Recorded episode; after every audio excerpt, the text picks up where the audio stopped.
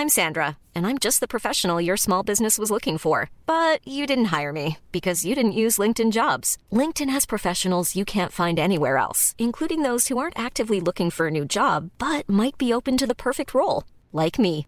In a given month, over 70% of LinkedIn users don't visit other leading job sites. So if you're not looking on LinkedIn, you'll miss out on great candidates like Sandra. Start hiring professionals like a professional. Post your free job on linkedin.com/people today. Hi, I'm Daniel, founder of Pretty Litter. Did you know cats tend to hide symptoms of sickness and pain? I learned this the hard way after losing my cat Gingy. So I created Pretty Litter, a health monitoring litter that helps detect early signs of illness by changing colors, saving you money and potentially your cat's life. Pretty Litter is veterinarian developed, and it's the easiest way to keep tabs on your fur baby's health right at home. Go to prettylitter.com and use code ACAST for 20% off your first order and a free cat toy. Terms and conditions apply. See site for details.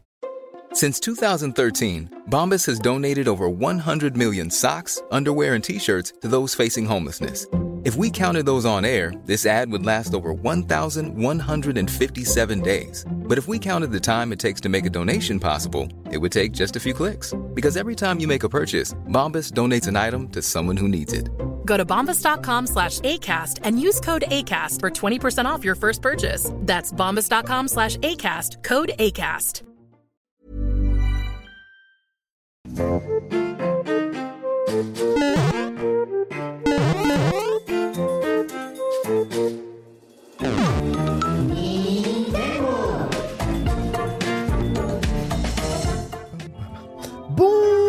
À tous et bienvenue dans l'entre Sax, ravi de vous retrouver dans les Nintendo en direct de Kyolombe, un épisode numéro 19, ça fait très très plaisir de vous retrouver à l'horaire plus que prévu, puisque vous savez, on a fait deux entorses à l'horaire du live habituel dans les Nintendo en commençant à 14h plus d'une fois. Qu'est-ce que c'est que ça? Vous pensez sincèrement que tous les patrons sont des chômeurs? Eh bien non, sachez que je ne le pense pas. Nous retournons évidemment à 18h. Sachez que si vous êtes au chômage, c'est notre cas aussi. Du coup, on vous respecte. Alors Ça- pas encore. Comment ça? Ah bah non, moi c'est pas c'est pas avant août. Ah désolé, je t'ai cassé ton flow, mais non. un peu trop le malin. Vous l'avez reconnu avec moi autour de cette table Antistar. Bonjour Antistar. Bonjour Ken, ravi de te retrouver en ce jour très ensoleillé et très chaud. Et pourtant, il fait super bon dans ton petit appartement Alors- euh, Kyoto 8. Il est possible que j'ai sorti une climatisation d'appoint Ah. dans cette pièce, ok Si vous l'entendez un peu souffler derrière, euh, je vous demande de m'excuser, mais ça n'est pas vivable sans.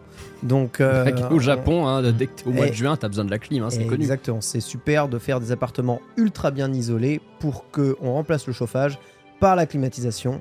C'est bien ça qui va bien entendu nous sauver. Avec nous, l'ami Borvo. Comment ça va Borvo? Bonjour Ken, ça va bien et toi? Ça va très bien, merci d'être avec nous aujourd'hui dans les Nintendo. Mais de rien, je suis la cinquième roue du carrosse avec plaisir. Pas vraiment, non, tu es la première personne à qui j'ai pensé hein, vrai. aujourd'hui, donc euh, on est loin d'être une cinquième roue du carrosse là. Il aurait pu penser à Bitel, mais Qui Bitel n'aurait pas répondu juste à- avant 20h. qui habite juste à côté, mais j'avais besoin de quelqu'un qui aurait pu être disponible. Non, je rigole.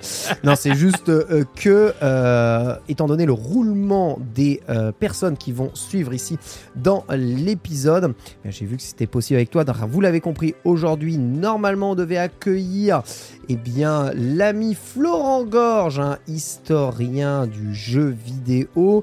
Malheureusement, ce dernier a une indisponibilité familiale assez importante.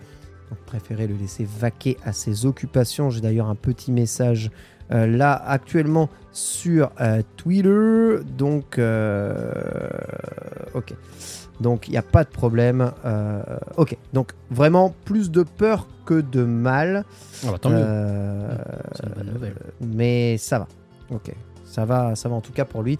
Mais oui, euh, il n'est pas là quand même avec nous. Bref, c'est pas grave. Celui qui est avec là, comme toutes les semaines avec nous, c'est Pierre. Bonjour Pierre. Bonjour tout le monde. Comment tu veux?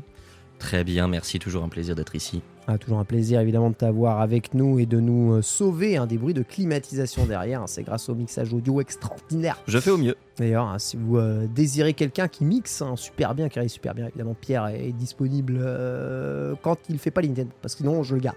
D'accord C'est vrai qu'il a fait toutes les émissions. C'est le seul à avoir fait toutes les émissions depuis le début, finalement. euh, Ouais. Ouais, parce que t'en as loupé trois, donc. euh, C'est incroyable. incroyable. Ah, c'est souvent comme ça quand tu bosses euh, sur une émission, mais du côté de la technique, c'est Ouais. souvent toi qui te retrouves à faire plus d'émissions. C'est complètement vrai. C'est complètement vrai. Je rappelle que Borvo, justement, était le responsable édito des Amis Bro hein, juste avant. Et c'est pour ça que nous l'accueillons avec grand plaisir aussi dans cette émission. Euh, je rappelle, avant de parler un tout petit peu du programme, que les Nintendo est une émission 100% indépendante financée par ses euh, auditeurs et ses spectateurs, auditrices, spectatrices. Aujourd'hui, 438 contributeurs. Merci infiniment à vous. Évidemment, en recul par rapport au mois précédent, rien d'alarmant, mais si évidemment vous ne pouvez plus souscrire au Nintendo, sachez qu'il n'y a absolument pas de problème. Je reçois plein de messages de gens très tristes, ah, je peux plus soutenir comme avant. Il n'y a pas de problème, hein, les gens. Par contre, si vous n'êtes pas au courant que vous pouvez soutenir évidemment le projet des Nintendo, eh bien, je vous invite à aller directement sur la page patreon.com/slash Nintendo pour pouvoir eh bien, euh, vous abonner. Sachez que vous aurez accès évidemment au Discord spécialisé, au FAQ, à des, euh, à des cadeaux, on va dire, réservés euh, pour les abonnés et aux rediffusions podcast et vidéo. En avance, bien entendu. hein, euh, sachez que sur la page Patreon, avant de commencer le programme de cette émission, j'ai mis en détail hein, le bilan des quatre premiers mois de euh, Nintendo. Voilà, donc vous avez le détail euh, d'où va le pognon euh, directement, voilà, sans aucun tabou ni sans aucune cachotterie. Donc vous pouvez vous abonner évidemment sans, sans peur de voir votre argent détourné pour acheter When to Switch. Euh, ça ne sera évidemment pas le cas. Voilà, donc merci à tous ceux qui nous soutiennent évidemment depuis si longtemps et n'hésitez pas eh bien, à continuer le soutien. Je vous en reparlerai, mais il est probable qu'en août, hein, d'ailleurs, la page des Nintendo fasse une petite pause que nous reprenions tranquillement en septembre.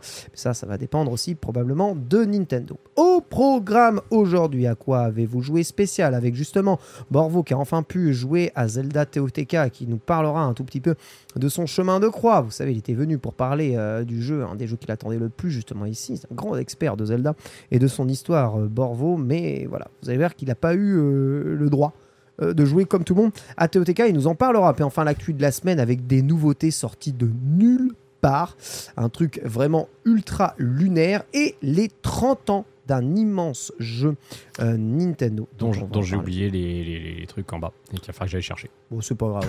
Aller chercher, t'en fais pas. J'allais chercher tout à l'heure. euh, Notre dossier du jour devait euh, parler de l'évolution de Nintendo. Il parlera de aura ton droit à un Nintendo Direct et enfin la FAQ des abonnés euh, ne comprendra pas les questions consacrées à Florent Gorge. hein. J'en suis sincèrement désolé, mais nous les garderons pour la suite. Petit cabinet des curiosités si nous avons le temps, ou même on le mettra même au milieu peut-être parce qu'il y aura beaucoup de choses qui parlera de Link's Awakening au cours de cette émission. Voilà, ça vous va Le programme vous va ici? Tout va bien? Le programme vous va dans le chat? Oui Bon, bah écoutez, c'est très très bien. J'ai même pas eu le temps de puber, de tweeter, de rien. Je suis vraiment qu'un sac à caca. Mais euh, Antistar l'a probablement fait. Ouais, je l'ai fait, je l'ai fait. J'ai une très belle photo de Borvo. On sent qu'il est heureux d'être là. Ah ouais, c'est vrai. Ouais, De toute façon, je suis à cinquième roue du carrosse. De toute façon, ouais, vous m'oubliez tout le temps. De toute façon, allez, à quoi avez-vous joué Parti.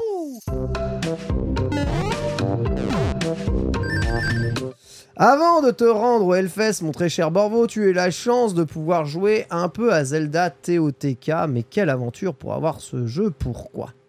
Alors, bah, déjà, oui, jouer un peu, euh, oui, 55 heures, on va dire que c'est c'est un peu déjà. Pas mal. C'est Pas mal, voilà, c'est c'est honnête. Et en fait, eh bien, mon, mon chemin de croix pour jouer à, à Tears of the Kingdom, il commence par le fait que j'avais commandé la collector, euh, j'étais dans les starting blocks, euh, dès qu'elle avait été annoncée, je l'avais commandée, Ouais. chez un revendeur euh, connu que je ne citerai pas. Et arrivé... La couleur de l'enseigne, peut-être Juste. euh, euh, f- bleu-vert. D'accord. Comme dans le jeu, voilà. C'est un peu à l'image de la- la- l'ADA de TOTK. Et en fait, ce qui s'est passé, c'est que arrivé au jour de la sortie de Tears of the Kingdom, eh ben, je n'avais aucune nouvelle de mon collector. Tout Aïe, simplement aïe. parce que après m'avoir fait tourner en bourrique pendant une semaine et demie, euh, ce revendeur m'a envoyé un message pour me dire on va te rembourser, mange tes morts, t'auras pas ta ça, collector. c'est le pire truc qui puisse Ah, arriver. hein. Je suis désolé, c'est vraiment Ah, ultra violent. Petite hein. photo en même temps. Vas-y, continue. hein, Fais pas, fais pas Voilà. attention à moi. Fais pas attention. Je n'existe pas. C'est un podcast. Il n'y a pas d'image ici. C'est parti. Donc j'ai été remboursé, euh, voilà, avec mon sum qui était euh, niveau, euh, niveau max. Sauf que le jour où j'ai été remboursé, la Fnac annonçait que oui, il y a des gens qui nous ont commandé des collectors qui sont pas venus les chercher. Du coup, on les remet en vente. La chance Comment vous dire que j'étais chez le stream euh, quand c'est arrivé? J'ai sauté sur l'occasion, j'ai pris le truc dès que j'ai pu. J'étais euh, vraiment à fond pour espérer la voir.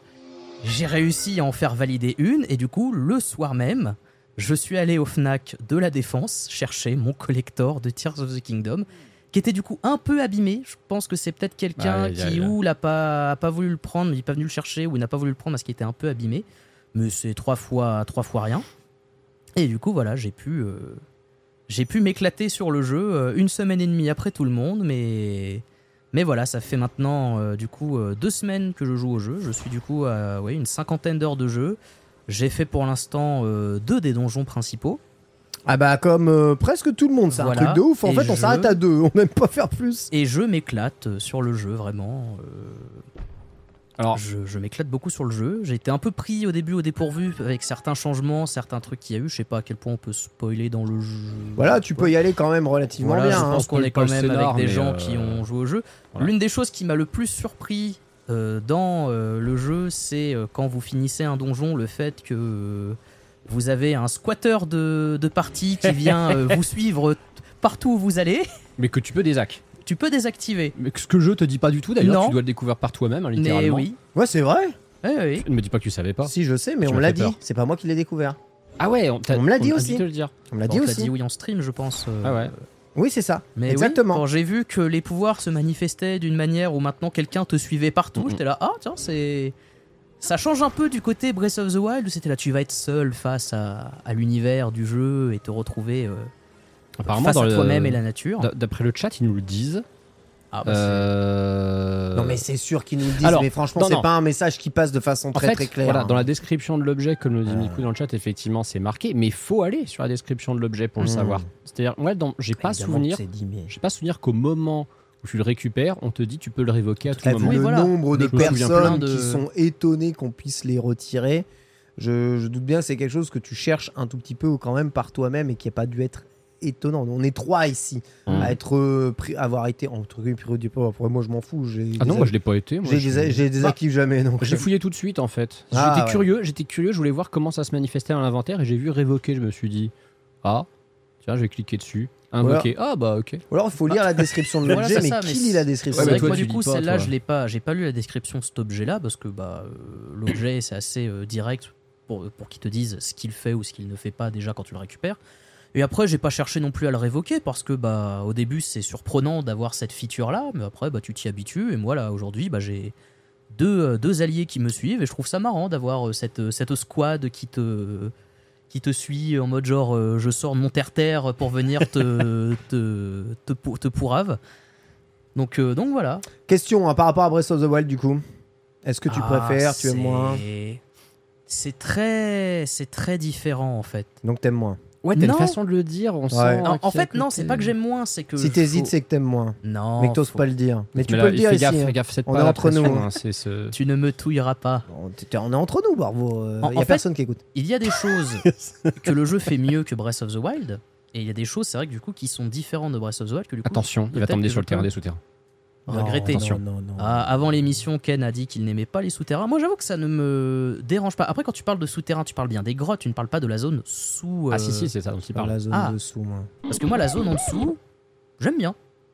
Je, c'est, c'est intéressant vu comment ils l'ont, comment elle est exploitée, euh, comment le, la relation euh, avec la map euh, de la surface est exploitée, notamment au niveau des donjons Bah, et de la position des donjons. Je trouve que c'est, euh, c'est le Dark World en fait, Voilà, tel qu'on l'a dans Link to the. Past finalement. C'est une espèce de négatif. euh, après, Bon, toi, c'est vrai que t'aimes pas ce qui est sombre et ce qui fait peur, donc je peux comprendre que tu te sois pas En senti l'aise vrai, dedans. oui, il y a ça. Ça joue. J'ai déjà expliqué mille fois, c'est plus la monotonie du, Mmh, de l'endroit bien qui sûr. me fait chier. Oui, parce que finalement, euh, la variété de biomes qui fait la force de Breath of the Wild et du coup bah, du, du monde extérieur de Tears of the Kingdom, tu la retrouves pas dans ces souterrains. Ouais, Biome, musique, euh, monstre. euh, Ouais.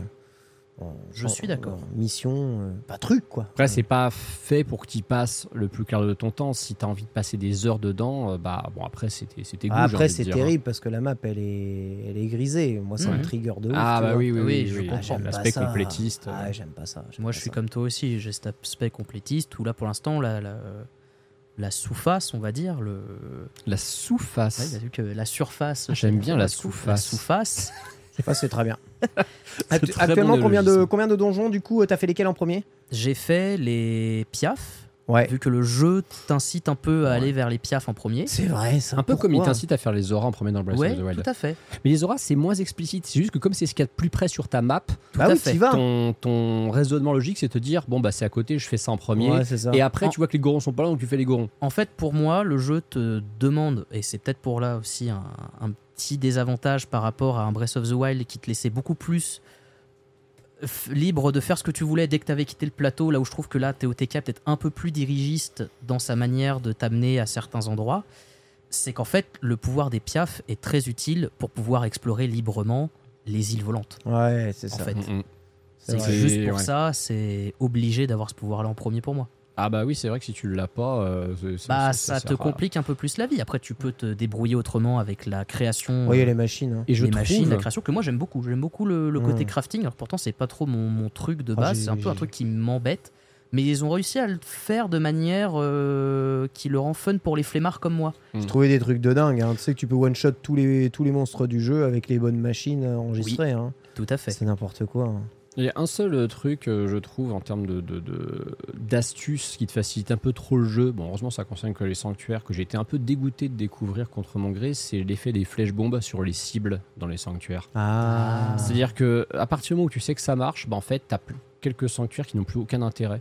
Ouais, Parce vrai, que du ouais. coup, la résolution de l'énigme, elle est pétée, il suffit juste d'envoyer une flèche bombe dessus. Ouais, Je trouve, euh, je trouve ça un poil dommage, en fait. C'est-à-dire que c'est bien d'avoir un milliard de façons de faire, ouais. mais d'en avoir une qui est vraiment le cheat ultime qui marche à tous les coups, c'est dommage, je trouve. Ouais, le, le- le- fait d'enchaîner aussi le pouvoir euh, de rétropédalage et le pouvoir euh, de, de, bah, de tout simplement de, Bah, de- le pouvoir de- d'emprise. de, d'emprise, de pouvoir enchaîner pour deux. à un endroit Pour notamment. pouvoir ouais. enchaîner les deux, c'est craqué, vraiment Tout fait. Surtout que tu as accès à ça dans les sanctuaires.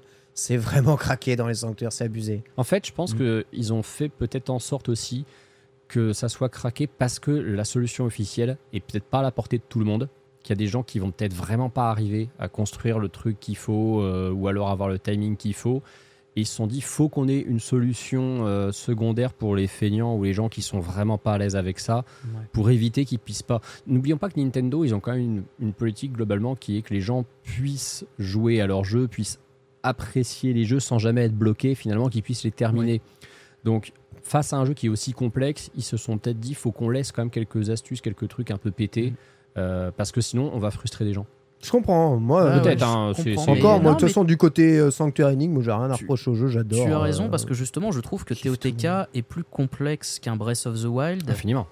Et du coup, c'est vrai Ouais. que je le trouve beaucoup moins, euh, on va dire, euh, beaucoup plus d'énigmes à l'extérieur des sanctuaires. Oui. noob friendly. Moi, je vois que par exemple, bah, dans ma famille, j'ai euh, mon père qui s'est acheté une Switch et qui a notamment acheté Ouais. euh, Zelda pour y jouer, des amis qui sont pas trop jeux vidéo et qui, pareil, euh, se sont mis à jouer à du Zelda. Et c'est vrai que déjà, ils galèrent sur du Breath of the Wild. ce- Et je ce me dis jeu- que ces gens, s'ils galèrent sur du Breath of the Wild, TOTK, Ah, euh, c'est dur. TOTK, il est vraiment plus dur. Ouais. ATOTK n'est pas du tout un jeu pour, euh, pour les, joueurs occasionnels. C'est vraiment le jeu de hardcore gamer de la Switch. Pour Ah, moi, c'est ouais, le jeu. Déjà, pour moi, c'est Ouais, le jeu que carrément. tu ne peux faire que si tu as vraiment, vraiment poncé du Breath of the Wild. Genre, si t'as pas fait Breath of the Wild ou si tu as joué vraiment euh, quand il est sorti il y a, il y a, il y a six ans et que tu as pas retouché depuis, pour moi, t'es perdu quand tu joues à ça, euh, quand tu joues à Tears of the Kingdom. Alors tu sais qu'il y a- un point de vue quand même qui m'intrigue et j'ai malheureusement trouvé très très peu de personnes dont c'est le cas. Mais je me pose la question comment les gens qui n'ont pas fait Breath of the Wild et qui font, qui découvrent Tears of the Kingdom, comment ils appréhendent justement la découverte de ce monde ouvert et, et sa proposition Bah, de justement, il y a quelqu'un dans le chat qui vient de hein. répondre à ta Ouais. question qui Ah bah disait super. Breath of the Wild, j'y ai joué une heure, là je suis à 165 heures. Ouais, je vois. c'est étonnant. C'est étonnant parce que euh, j'ai vu plusieurs fois effectivement des gens qui ont fait ce retour. Breath of the Wild, j'ai pas accroché. Tears of the Kingdom, je suis rentré dedans. Il y a une histoire Euh, d'époque hein, aussi. Il y a une histoire ouais, d'époque, c'est-à-dire qu'il y a aussi le sentiment un peu d'avoir raté euh, Breath of the Wild en croyant pas que ça allait être un Zelda qui allait fonctionner ou je sais Ouais. pas quoi. hein, c'est possible. hein. Enfin, Et ils ont eu en- 6 ans pour en- se rattraper quand même. Non mais jamais. Tu sais très bien qu'il y a des gens qui achètent les jeux Day One, nous achètent jamais hein, les jeux de suite. D'autant plus que les jeux Nintendo ils baissent pas de prix. Mm. Donc c'est pour ça que moi je, je soumettais l'idée que Tears of the Kingdom allait se vendre mieux que Breath of the Wild. Moi j'en ai vu hein, des suites qui se vendaient mieux que les précédents. Ouais, bien sûr. C'est très très fréquent. Au cinéma, souvent il y a des suites d'un truc qui a été un immense succès qui fonctionne mieux que le succès euh, de Tout base. Parce que derrière, certains ont rattrapé sur d'autres plateformes et ensuite vont Mm. voir le 2. Mais dans les jeux vidéo, c'est à peu près pareil. Les gens ont beau pas avoir fait Breath of the Wild, ils ont dû rattraper un peu sur YouTube, ils ont dû rattraper un peu en faisant, en étant inondés sur TikTok, sur Twitter, de trucs de Breath of the Wild, en ayant vu les speedruns, surtout qu'il y a énormément d'influenceurs qui ont, qui ont fait le jeu. En fait, c'est un jeu, beaucoup de personnes l'ont jamais joué, mais ils ont joué par procuration. Et là, tu te dis, Tears of the Kingdom il manière- sort, je veux, je veux en être. Une autre manière où ils y ont joué par procuration aussi, c'est ils n'ont pas joué à Breath of the Wild, mais ils ont joué à l'un des jeux qui s'est largement inspiré de Breath of the Wild, en peu comme en, en beaucoup, et qui du coup se sont dit bah maintenant j'ai joué au jeu qui a inspiré ce jeu que j'ai fait et que j'ai bien aimé. Tu penses à quel. Tu penses à Genshin Impact? Oh, je pense même pas forcément à ça, c'est juste que même sans parler d'inspiration directe dans la DA ou dans le gameplay, Breath of the Wild a changé la, Ah bah, le monde un du jeu vidéo. C'est un jeu qui a influencé presque tous les jeux qui sont sortis, qui ont commencé leur développement une après que Breath of the Wild soit sorti. Mais évidemment, tous les développeurs de monde ouvert, ils voient ça en 2017, ils se sentent ultra cons. Tout à Ils se fait. disent Waouh, on a fait un open world qui est magnifique, qui, est, qui tourne ultra bien, mais tout le monde va se faire chier maintenant que Breath of the Wild est sorti. Qu'est-ce qu'on fait Mm. Je trouve que ceux qui avaient vachement bien réagi à ce niveau-là, c'était Ubisoft avec leur nouvelle formule, avec AC Origins puis Odyssey, où on avait vraiment pour le coup une grosse liberté de mouvement et d'exploration qui était vraiment salvatrice. En plus, la licence en avait besoin. Et, et encore, je pense que pour euh, Origins, Ubisoft n'a pas été tant que ça inspiré par Breath of the Wild parce que Ah, le jeu était La- déjà en grosse voilà, phase de et la oui. formule de Assassin's Creed était déjà euh, vieillissante depuis plusieurs jeux. Il fallait. Donc ils étaient déjà en train de la changer. J'en profite hein, pour lancer un sondage chat hein, pour savoir, euh, vous dans le chat, hein, avez-vous fait Breath of the Wild, avez-vous fait TOTK ou avez-vous fait les deux J'en sens pas. Avez-vous fait évidemment, avez-vous fait euh, jusqu'à la fin ou presque la fin Bref, avez-vous vraiment joué, je sais pas, genre une heure et vous avez lâché parce que ça ne vous a pas plu Voilà, dites-nous. Alors, normalement, la réponse devrait être les deux puisqu'on est quand même sur une Nintendo. donc, euh, mais bon, on va voir s'il y a plus de Breath of the Wild only ou de TOTK only. Ça, ça m'intéresse vraiment. S'il y a des gens qui n'ont fait que euh, TOTK.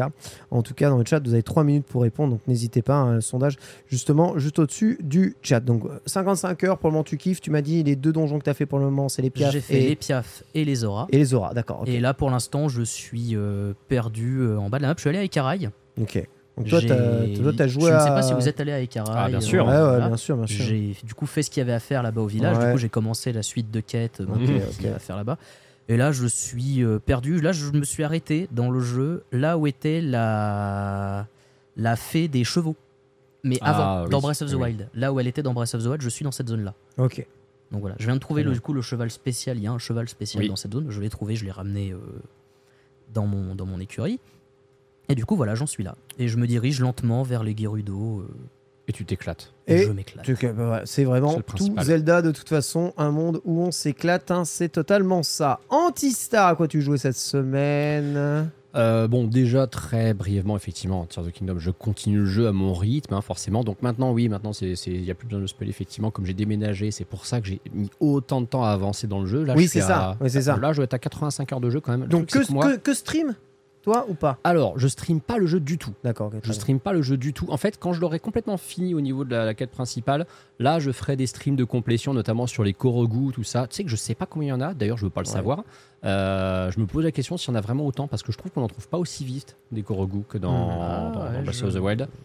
Mais, euh, mais bon, je, je verrai bien. Par contre, euh, j'ai joué du coup bah, aux trois jeux qui ont été rajoutés dans le Switch Online que Ah personne ne demandait. Mais oui, c'est vrai. La trilogie des Mario La trilogie Advance. Mario Advance. la trilogie dont le quatrième épisode était déjà là. Oui, c'est ça. On rappelle que. Alors, je, je l'avais déjà raconté une fois pendant que toi, tu étais en train de faire autre chose parce que tu n'avais rien à foutre. Qu'il y a C'est 4 pas Mario Advance sur GBA. Oui. On a Super Mario Advance qui est la version Mario Star de Super Mario Bros. 2. Oui, On a Super Mario Advance 2 qui est Super Mario World, Oui. alias Super Mario Bros. 4 au Japon. tout à fait. On a Super Mario Advance 3 qui est Yoshi's Island, alias Super Mario World 2. Exactement. Et enfin, nous avons Super Mario Advance 4 qui est Super Mario Bros 3 version Super Mario All Stars. Et franchement, c'est vraiment parce qu'on est fan de Mario qu'on retient tout ça.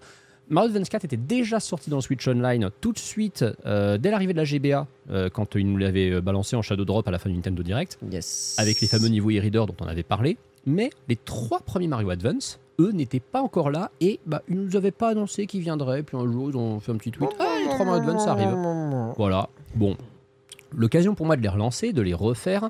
Euh, je n'y avais honnêtement pas touché depuis bah, très longtemps parce que je les avais torchés sur GBA évidemment à l'époque. hein. C'était des jeux que je redécouvrais via la GBA, que j'étais très très heureux de, de refaire. Euh, ils ont des petits changements quand même assez notables. Euh, autant Super Mario Advance 3 Yoshi's Island, finalement le, le changement le plus notable c'est qu'ils ont rajouté. c'est la résolution. Alors la résolution oui, mais le fait qu'ils ont rajouté 6 niveaux inédits. Ouais. Mais par contre, les niveaux du jeu de base changent finalement pas tant que ça. Non. Par contre, Super Mario Bros 2, euh, déjà, ils ont changé tout un tas de petits trucs un peu partout dans la topographie des niveaux, dans le placement de certains trucs. Bon, je ne sais pas forcément pourquoi, mais c'est pas vraiment, pas vraiment gênant en soi. Euh, évidemment, il y a les voix des personnages qui arrivent pour la première fois. Elles n'étaient pas là sur SNES, les petites voix digitalisées Hmm. qui sont là et qui, en fait, je m'en souvenais pas, sont très vite insupportables. Ah ouais. Le moindre action du personnage, il fait un commentaire.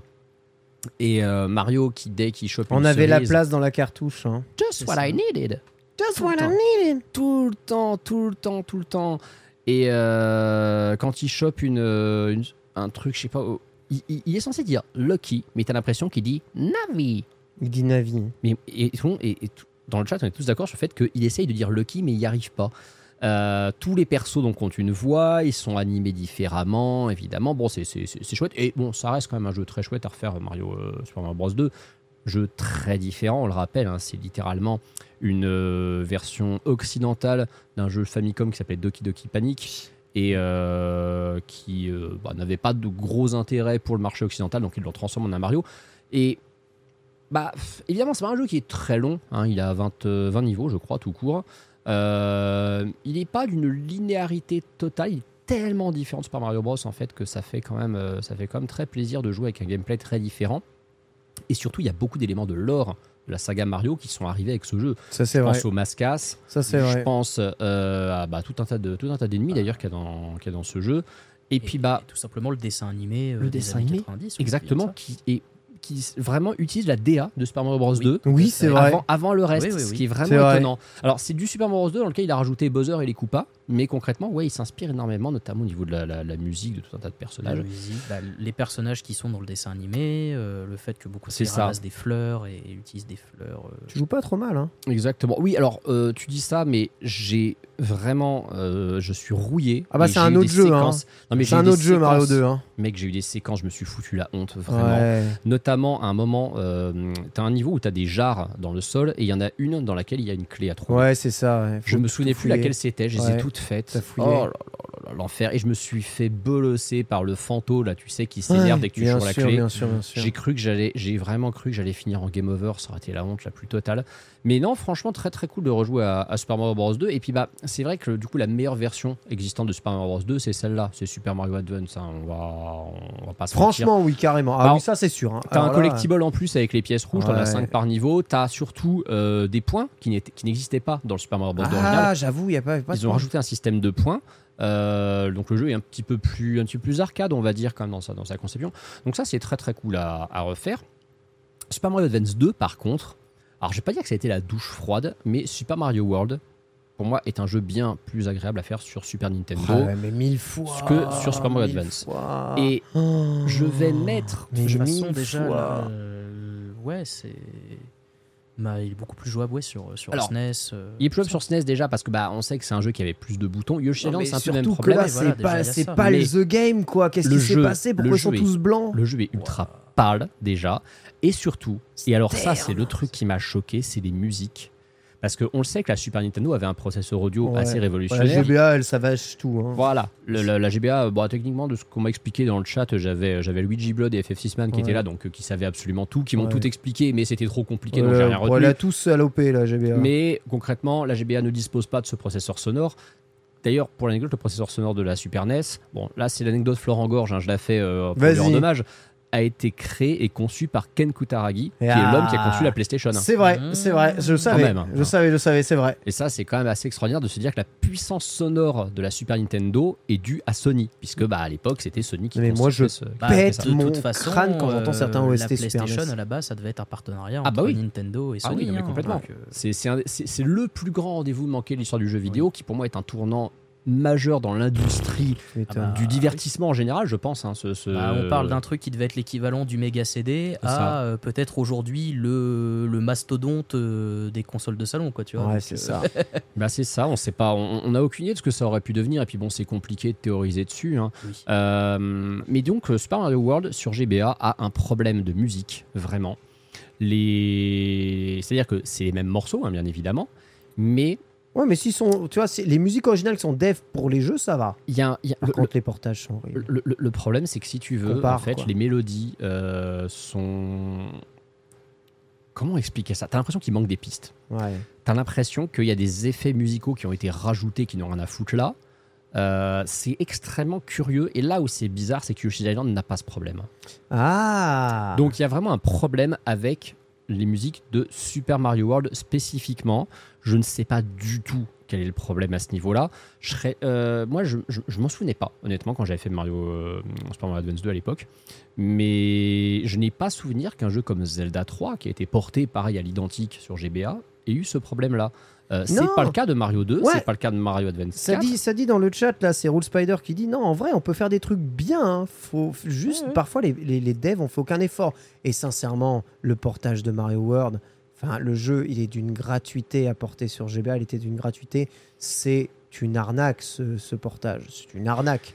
Il ne propose quasiment rien Il de est- plus. Il propose quasiment rien de plus. C'est une Et arnaque. vraiment, et vraiment, si vous, si vous n'avez jamais fait Super Mario World ou alors que vous êtes nostalgique mais que vous avez plus de Super Nintendo, que vous avez envie de le refaire et que vous avez une Switch, faites-le Bah oui, sur la version Super Nintendo, sur l'émulateur Super Nintendo, plus que sur la version Pourquoi on GBA. irait s'embêter à jouer à la version GBA quand il y a la Parce qu'il n'y a version rien de plus, il y a rien de plus voilà, il y a en rien. fait. Il y a Non. du moins. En fait, bah, ils ont juste, pas du plus, c'est du bah, moins. Ils ont mis, ouais, ils ont juste mis une VF, c'est-à-dire que le jeu est traduit Ouais, en c'est plusieurs ça, langues. voilà, ça. Mhm. Ils ont fait en sorte que les pièces Yoshi, euh, bah, cette fois-ci, on est bien 5 dans chaque niveau parce que le jeu de base fait n'importe quoi à ce Ouais, niveau-là. Ah bah, c'est-à-dire que t'as des niveaux qui en ont 5, t'en as qui en ont 7 ou 8, Mais et elles qui en ont servent toujours seule. à rien, les pièces Yoshi. on Bah, en fait, elles servent à faire des points et quand on a 5, Ouais, t'as une vie. Sauf que bon, est-ce que t'as Ils auraient pu, au moins faire un truc de complétionniste. Ils ont même pas fait ça. Franchement, c'est une honte. Si, puis t'as. Bah, Attends, je sais, tu sais que je sais même plus s'il y a les cris de Yoshi dedans. Je, je sais même plus. Je sais qu'il y a Mario qui, encore une fois, nous raconte sa life, mais sinon, voilà. Euh, donc, ouais, alors, c'est- entre guillemets, c'est la petite déception. Yoshi's Island, après, voilà, est-ce que j'ai besoin de vous réexpliquer à quel point Yoshi's Island est le meilleur platformer de Ah l'histoire là là là. On est d'accord déjà sur le fait que c'est un platformer. Non. Comment ça, non? Non, je sais pas. Ok, nickel, on passe l'embrouille s'il vous plaît. Alors, attends, Yoshi's. Island. Yoshi's Island n'est pas un platformer pour toi. Non mais parce qu'en fait moi j'ai fait toutes les émissions. Si, si, si, si. Sans toi Ken ou sans toi Antistar. Je connais tous les arguments. Yoshi's Island, on y va. Écoute, c'est Pierre, au pire, c'est Pierre qui tranche, Pierre décidera si Yoshi's Island est un platformer ou pas. Mais pas- oui, mais évidemment, Par contre, c'est le bordel. premier jeu vraiment pensé exploration de la saga Mario. Hein, Yoshi's Island, c'est euh, bah, on a ces fameuses pièces rouges, ces fameuses fleurs, cette, euh, ce 100% explicite à la fin de chaque niveau qui, une fois qu'on les a tous complétés à 100%, te débloque des, des- des- des contenus bonus. Euh, on a en plus, alors pour le coup, je trouve que le jeu a une fluidité assez euh, ahurissante sur GBA. J'ai l'impression presque de jouer à la version Super Famicom, euh, mais limite encore, euh, encore dopé à je sais pas quoi. Je trouve le jeu extrêmement nerveux. Euh, c'est le seul jeu Yoshi de toute façon qui est nerveux, hein, Yoshi's Island. Parce que C'est tous les jeux Yoshi en général, c'est tu marches. hein, Ouais, c'est vrai. Mais ouais, un jeu sublime, une prouesse pour la Super Nintendo qui rend très bien sur la GBA. Encore une fois, un tout petit peu palo, il y a toujours ce filtre GBA, effectivement, les couleurs sont un peu moins, euh, un peu moins vives. Mais ça reste un immense indispensable. Et comme je vous dis, il a des niveaux bonus qui sont inédits, qui sont totalement dans l'esprit de la version euh, Super NES. hein, c'est Ouais, pas puis des- ça rajoute des cinématiques. hein. Ça, c'est des cinématiques euh, de cette Oui. version. Elles Ouais, sont pas du tout dans, dans le jeu de Ah base. si, si, hein. les cinématiques sont dans Yoshi Island sur SNES. Dans celle-ci, là? Ah bien sûr, c'est la cinématique d'intro de Yoshi Island, ça. avec, euh, avec cette 3D là? Avec cette 3D là. Ok, je m'en souvenais Ah si, si, si. Mais mec, Yoshi Island, c'est la, c'est la claque graphique absolue de la SNES. Incroyable. Je, je te rappelle que Yoshi Island, quand il sort, donc on est en août 95 au Japon et ça va être octobre-novembre Je me 95 en souvenais plus de ces phases-là sur la version SNES, moi, là, Si, si, avec si, le si. Yoshi en 3D, Si, euh, si. version Rayman. Et euh, à l'époque, donc euh, bah, la PlayStation est déjà sortie, la Saturn aussi. Et le- l'argument marketing de Nintendo pour vendre Yoshi's Island, qui était le jeu qui faisait patienter avant l'arrivée de la 64 qui était à la bourre, c'est euh, ok, les 32 bits se sont sortis, mais le meilleur jeu euh, disponible actuellement est sur 16 bits. Ok. à et et pff, comment leur donner tort? Ce jeu, pour moi, honnêtement, il n'y a rien qui lui arrive à la cheville sur PS1 euh, ou sur Saturn à l'époque, dans son, Ah, dans son dans domaine. son genre, non. Aucun. Non. Oui, euh, même époque, oui, parce qu'après, oui, il y a d'autres jeux qui sont sortis qui, qui sont meilleurs. Mais... Dans d'autres genres, Sur bien PS1 sûr. Oui. Sur PS1, dans ce genre-là? Dans ce genre-là, non. Non. Oh. Bah, faut me dire que Rayman c'est mieux quand même. non. Franchement, non. Non, non, non, t'as pas le droit là. Celui qui a grandi avec Rayman ne, En platformer 2D. euh, ne finira alors, pas sur le fond de sa pensée. Oh non, Rayman, ouais, non, non, Rayman, bah, non. Rayman, non, Rayman, non, s'il vous plaît. tous Non, mais Rayman c'était bien. Mais Yoshi's Island, je suis désolé, c'est. c'est- Non mais stop, ça, bah, on compare, va, va pas quand même pas commencer à comparer ça.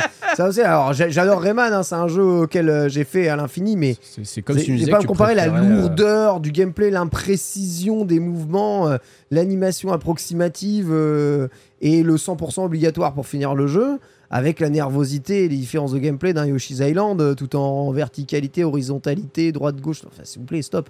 Arrêtons là tout de suite. Et puis, et puis je trouve, tu vois, pour le coup, que là où il y a, bon, je vais exagérer un peu, mais toujours quelques petites approximations de gameplay dans un Super Mario World qui, ne l'oublions pas, est un jeu de lancement de la console et qui est un peu perfectible sur certains points. Yoshi's Island, c'est un jeu en termes de sensation de gameplay, de précision Ah, de c'est gameplay, top, c'est il top, est c'est top, intouchable. Il est C'est intouchable. jamais à voir parce que t'as une plateforme qui est mal dosée ou mal sentie. C'est quand tu fais une erreur, c'est que toi. C'est pour ça que c'est un jeu que j'ai speedrunné d'ailleurs, parce que je trouvais qu'il était extrêmement agréable, extrêmement euh, souple. Il a en plus très peu d'RNG, et en plus, c'est un speedrun en e-person où tu es obligé de faire tous les niveaux. Donc, ça, c'est assez cool parce que du coup, tu, C'est tu revis le jeu en son intégralité, c'est t'as pas des skips partout et ça fait plaisir. Let's go Et bien voilà, hein, si vous le temps de, de l'essayer, sachez que vous êtes abonné à Nintendo Switch Online Plus, vous pouvez essayer évidemment tous ces jeux aussi. Alors bon, pas, pas gratuitement du coup avec le Nintendo Mm. Switch Online Plus. Quant à moi, j'ai continué FF6, je vous en ai déjà parlé la semaine dernière, et je joue plus à FF6 qu'à TOTK. Il ne me manque toujours un sanctuaire à faire, je le ferai très probablement ce week-end. C'est les auras, Euh, voilà, je vais aller les faire parce que je suis fan de Mario Sunshine. Et je vais moi aussi m'amuser à nettoyer évidemment euh, les plages euh, polluées au mazout. Et euh, probablement, probablement que j'irai finir le jeu.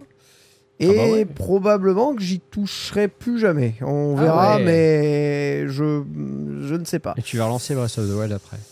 Non. Clairement, clair- clairement pas. Non, non, mais je, euh, probablement que j'attendrai avec impatience le futur Mario. En tout cas, ça c'est la vie. Allez, on enchaîne exactement avec l'actualité de la semaine. C'est parti les news.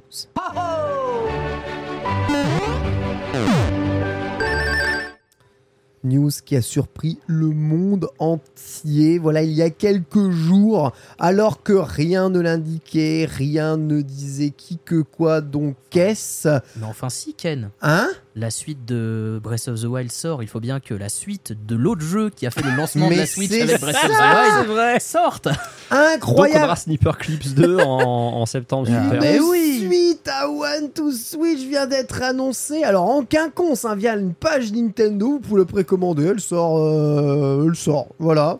Sachez que ça sort. Ça sort le 30 juin. Et ça s'appelle Everybody Switch. Everybody non, Want to Everybody Switch. Want to Switch. Et alors, on connaît rien du jeu. Hein. Tout le monde est invité par contre à la soirée de lancement du jeu, sauf nous, évidemment. Ah Et- si, si, Sunday a été invité. Voilà, c'est ça, sauf nous. Et, et, euh, vraisemblablement, donc le jeu sort le 30 juin, et d'après, bah, la seule chose qu'on peut vous dire, il n'y a même pas de trailer vidéo, seule chose qu'on peut vous dire, c'est que le téléphone semble être au cœur du gameplay, d'après ce que je vois dans la photo. Euh, donc, euh, et qu'il y a un présentateur avec une tête de cheval? Voilà. Bah écoute, je pense que le présentateur avec le tête de cheval, c'est pour euh, dissimuler en fait euh, la réalité de ce jeu, euh, pour qu'on rigole un peu, qu'on se dise, Ouah, ça a l'air fun et tout, mais on va quand même rappeler un truc, c'est que quand on s'intéresse un petit peu à l'actu Nintendo, qu'on s'intéresse au tréfonds de l'actu Nintendo, il était question d'un jeu qui était développé en interne chez Nintendo et dont le développement se passait pas bien du tout, dont les playtests internes étaient dégueulasses, Ah vraiment. ouais. Euh, des, des rumeurs qui étaient vraiment persistantes. Et il s'avère que ce serait ce jeu, ce qui Oh explique pourquoi euh, déjà il est annoncé un peu en catimini. Parce que quand tu vois ça, Everybody Knows to a Switch, tu te dis, c'est un produit bien fini, ils sont fiers de le montrer dans un direct, ils en font des pubs à la télé, Ouais. ils font des pubs avec des personnalités, comme Ouais. ils l'avaient fait à l'époque pour le programme d'entraînement cérébral sur DS, comme ils l'ont fait pour Animal Ouais. Crossing Horizons. Là, ce truc est annoncé 4 semaines avant sa sortie. Euh, la dernière fois que j'ai vu un jeu annoncé 4 semaines avant sa sortie comme ça, euh, qui était une exclu Switch, c'était le party game Lapin Crétin, d'ailleurs qui était à la même date, hein, je crois le C'est 29 vrai, ou le 30 juin. Euh, ça ne sent pas très bon. Moi, ça m'inquiète un petit peu, je vais pas te mentir. Le truc qui fout le seum, je trouve, c'est que je vous rappelais que One to Switch, c'est un jeu qui était sorti à 49,9 à la sortie Oui. de, de la Switch et que ça Ce qui était 49,9 de trop d'ailleurs. Oui. Écoute, hein, ça c'était rigolo en vrai, hein, One to Switch. hein, je veux pas cracher euh, dans la soupe, mais que sa suite, cher. sa suite va sortir à 29,9. Donc pour le moment sans trailer, mais vous pouvez préco. Il Hein. sort en boîte ce jeu Bah Ce écoute, serait- ah, écoute, j'en sais rien. Drôle. Ah ouais, ce serait drôle. Ce serait drôle. Bah, moi, franchement, j'ai hâte d'en savoir un peu plus. Déjà, euh, est-ce qu'il va y avoir plus de jeux qu'avant? Est-ce que ça va reprendre les jeux d'avant? Euh, Qu'est-ce qu'ils vont faire du coup avec les téléphones Euh, Sachant que bah, un des principes de One to Switch, c'est d'utiliser les HD vibrations quand même du Joy-Con qu'il n'y a pas dans tous les téléphones. Quel téléphone va être compatible? Parce que là, il y a un téléphone au pif qui est mis euh, sur le truc. Pourquoi il y a des soupes volantes? Pourquoi c'est la partie game? Euh, Pourquoi Pourquoi Pourquoi Pourquoi Pourquoi Pourquoi? Tu vois, il y, a y, a, il y a marqué bingo, il y, a marqué- y a marqué des vieux trucs. Là, je- Non, mais- Franchement, l'artwork est dégueulasse. hein, je le- suis désolé, c'est dé- c'est c'est ignoble. Ah ouais, Qu'est-ce que tu veux avoir envie de cliquer C'est au là-dessus pif, hein, je... On dirait une vignette YouTube. Les gens, Non, mais qui, les gens qui écoutent en euh, podcast ont la chance de pas voir la vignette. Ah ouais, non, mais c'est sûr. Alors là, par contre, euh, on, a le, on a le 100% euh, diversité et représentation. hein. Je pense qu'on est. Alors, on a même le cheval, donc. euh, Ah ouais, on a même un cheval histoire d'être d'être sûr. Donc euh, ça c'est bien. Donc c'est vraiment everybody, d'accord, tout le monde. Mais euh, qui s'en fout? Borvo s'en fout. Bah, tout le monde, hein, euh, je veux dire. euh, One to Switch, déjà, c'était pas le jeu qu'on a retenu du lancement de la Switch ou de son année de lancement. Et, euh, et voilà quoi. Et déjà, je veux dire, le jeu s'appelle Everybody One to Switch. Non, mais il va avoir le, plus le, de Switch le One to en petit Il va avoir plus de suite que Arms, ça veut rien dire quand vrai que même. c'est chaud. ou que. Sniper Clip. Ah, on, on m'a dit, dans- on le chat tout à l'heure qu'il y avait plus ou moins un Sniper Clips 2, mais je crois qu'il y a eu deux versions de Sniper Clips. Oui, il y a, eu semble. deux- il y a eu une- un DLC. On a Ah Megaluigi non. qui dit qu'il va l'acheter Day One, mais Megaluigi, c'est le, c'est le mec qui m'a fait acheter quand même les, les Wii U Panorama View. Donc bon, euh, J'ai vu ton faudra- message, Pierre. Si- Je te dénonce. One to Switch, viva l'Algérie. Ah ouais, viva la G. Je sais pas s'il va reach beaucoup de, beaucoup de choses, mais on verra. extraordinaire. Quoi qu'il arrive, bon, on en saura plus durant les phases de playtest. Là, on est un peu dubitatif, bien entendu, puisque vous savez, on a ces rumeurs dont Antistar vous a parlé, mais aussi, bah, on sent que quand un jeu n'est pas vraiment montré, n'est pas vraiment annoncé, mais il y a quand même une soirée de sortie. Oh, mais ne t'inquiète pas, il y aura une présentation dans le Nintendo Direct la semaine prochaine. très, très drôle. En, en tout cas, euh, Nintendo a l'air de vouloir répéter un peu ses sorties de l'année euh, 2017. Ouais, on, Donc, on y, on y retourne. hein. Si, si un One to Switch 2, ça signifie que vers fin, euh, fin d'année, on a un Mario Odyssey 2. euh, Mario Kart aussi. Moi, alors, je à ce prends. hein. Ouais, au Mario Kart, jamais. Bah, Mario Kart, il y a euh, les DLC. Voilà, hein. Mario Kart, c'est les DLC, le 2. Ouais. T'as les DLC de Splatoon pour faire quoi Splatoon 2 Oui, voilà. Ouais, je manque juste Arms 2, à savoir Legs, qui ne sortira jamais. Très bien. Et ben écoute, tout ça. Ou Fingers. est- Tout ça évidemment très rassurant, Kiki Trick, bien entendu, dans le chat à tous. Sais, J'avais le doigt sur le censorship là depuis Ah, tout à l'heure en mode. est Je suis sûr qu'il va le belle. balancer. absolument imbloquable. Celui-ci, bref, notez que la bonne nouvelle de ce Everybody Want to Switch, c'est qu'il va falloir évidemment plein de Joy-Con pour vous envoyer plein de Joy-Con Drift à vous faire changer et que vous avez très probablement besoin de changer votre Joy-Con. Et bien, les meilleurs Joy-Con du monde sont à présent bientôt disponibles. Ça sera le 30 juin prochain et ce sont de nouvelles paires de Joy-Con. Donc je dis deux, le chiffre 2, nouvelles paires de Joy-Con pastel. Elles sont, je trouve, magnifiques. hein. Madame est déjà ultra, ultra fan. Le pastel très tendance en ce moment. hein. Ouais, d'ailleurs, en parlant de manette, euh, du coup, j'ai oublié de la ramener pour le cabinet des curiosités, mais Ah bah, quand j'ai enfin, quand j'ai précommandé euh, TOTK, j'ai aussi la manette pro. Ah, Si vous l'avez pas montré encore dans l'émission, euh, Je crois qu'on l'a Zelda, montré, ouais, hein, il a ouais. tout acheté oui, t'avais tout acheté, c'est pour euh, ça que je l'ai pas ramené. Tu vois, je me- je m'y Il a tout pas, acheté, mais- il est insu- insupportable. Mais... mais bon, au moins, il a des jolis trucs, une magnifique Ah, collection. bah oui. Mais ouais, elle est bien. Tu joues avec? Ah bah c'est ma manette pro vu que moi ma manette pro était morte euh, Oh. quelques temps avant. Est-ce euh, que tu as ressenti le feeling d'une manette neuve au moment où tu l'as utilisée la première fois? Oui, tout à Je trouve fait. pas qu'il y a ce, ce- ce- ce moment où pendant une heure, tu as l'impression qu'elle est vraiment mieux que les autres? Et puis Oui. après, euh, quand tu l'utilises la deuxième tu fois, c'est t'y fini. habitues, oui. Voilà. c'est- Mais moi surtout ça m'a fait plaisir de retrouver une manette pro. Ah, j'avoue. J'avoue que c'est vrai que ça fait, ça fait du bien. C'est dommage, hein, toutes ces histoires de manettes ou de Joy-Con qui se cassent. Bon, voilà, sachez que euh, bon, Nintendo a été épinglé hein, sur Le les histoires des. Joy-Con drift, Ah, mais euh, en fait- coupable, etc., etc. Mais tu sais que les nouveaux Joy-Con ne, ne résolvent rien. Tu sais que je viens de percuter un truc, en fait. Tu sais Ouais. qu'on on disait que la tablette euh, Sheikah dans, dans Zelda, c'était une Switch et que c'était Ouais. RP. Mais en fait, les armes qui se cassent dans Zelda, c'est les Joy-Con qui driftent. C'est totalement normal. Donc Eh il oui. faut amalgamer ton Joy-Con à un autre pour qu'il soit plus résistant. Ah ouais, le Weapon Drift, hein, Voilà. j'avais pas pensé à ça. C'est tellement, tellement méta, c'est incroyable. hein. Nintendo sont tellement loin dans egg. Et alors sur ces Joy-Con, je veux juste remarquer un truc, c'est au niveau des couleurs. Parce qu'il y en a un, je me suis dit, mais c'est le Joy-Con qui est dans la Switch Animal Crossing. Ouais, C'est la même couleur, non. mais c'est celui de l'autre côté. Voilà, exactement. Donc tu vas Exactement. pouvoir te faire une paire de Joy-Con Exactement. vert pastel. Exactement. Et d'ailleurs, ils ne sont forcément dépareillés et forcément dans ce sens-là. Mhm. Donc vous pourrez pas avoir une unique couleur de, des, des Joy-Con. hein. Sachez-le, hein, c'est pas possible. Ça, ça va trigger. hein. Ça trigger beaucoup. Après, c'est le cas depuis quasiment tout le temps, hein, sauf ceux qui ont la- l'immense chance évidemment d'avoir commandé la Switch Mario, Est-ce qu'on ont euh, la chance d'avoir euh, euh, des Joy-Con de la même couleur. Mais sans ça. Pardon. Est-ce qu'on peut ça, voir les Joy-Con Moi je les avais pas vus. euh. Euh, ouais, c'est Nintendo France. euh, voilà, ici, voilà. Enfin, si vous voulez les voir, vous Ah. pouvez. Si vous êtes en podcast, vous ne pouvez pas les voir, mais je vous invite à aller voir sur le Twitter de Nintendo France.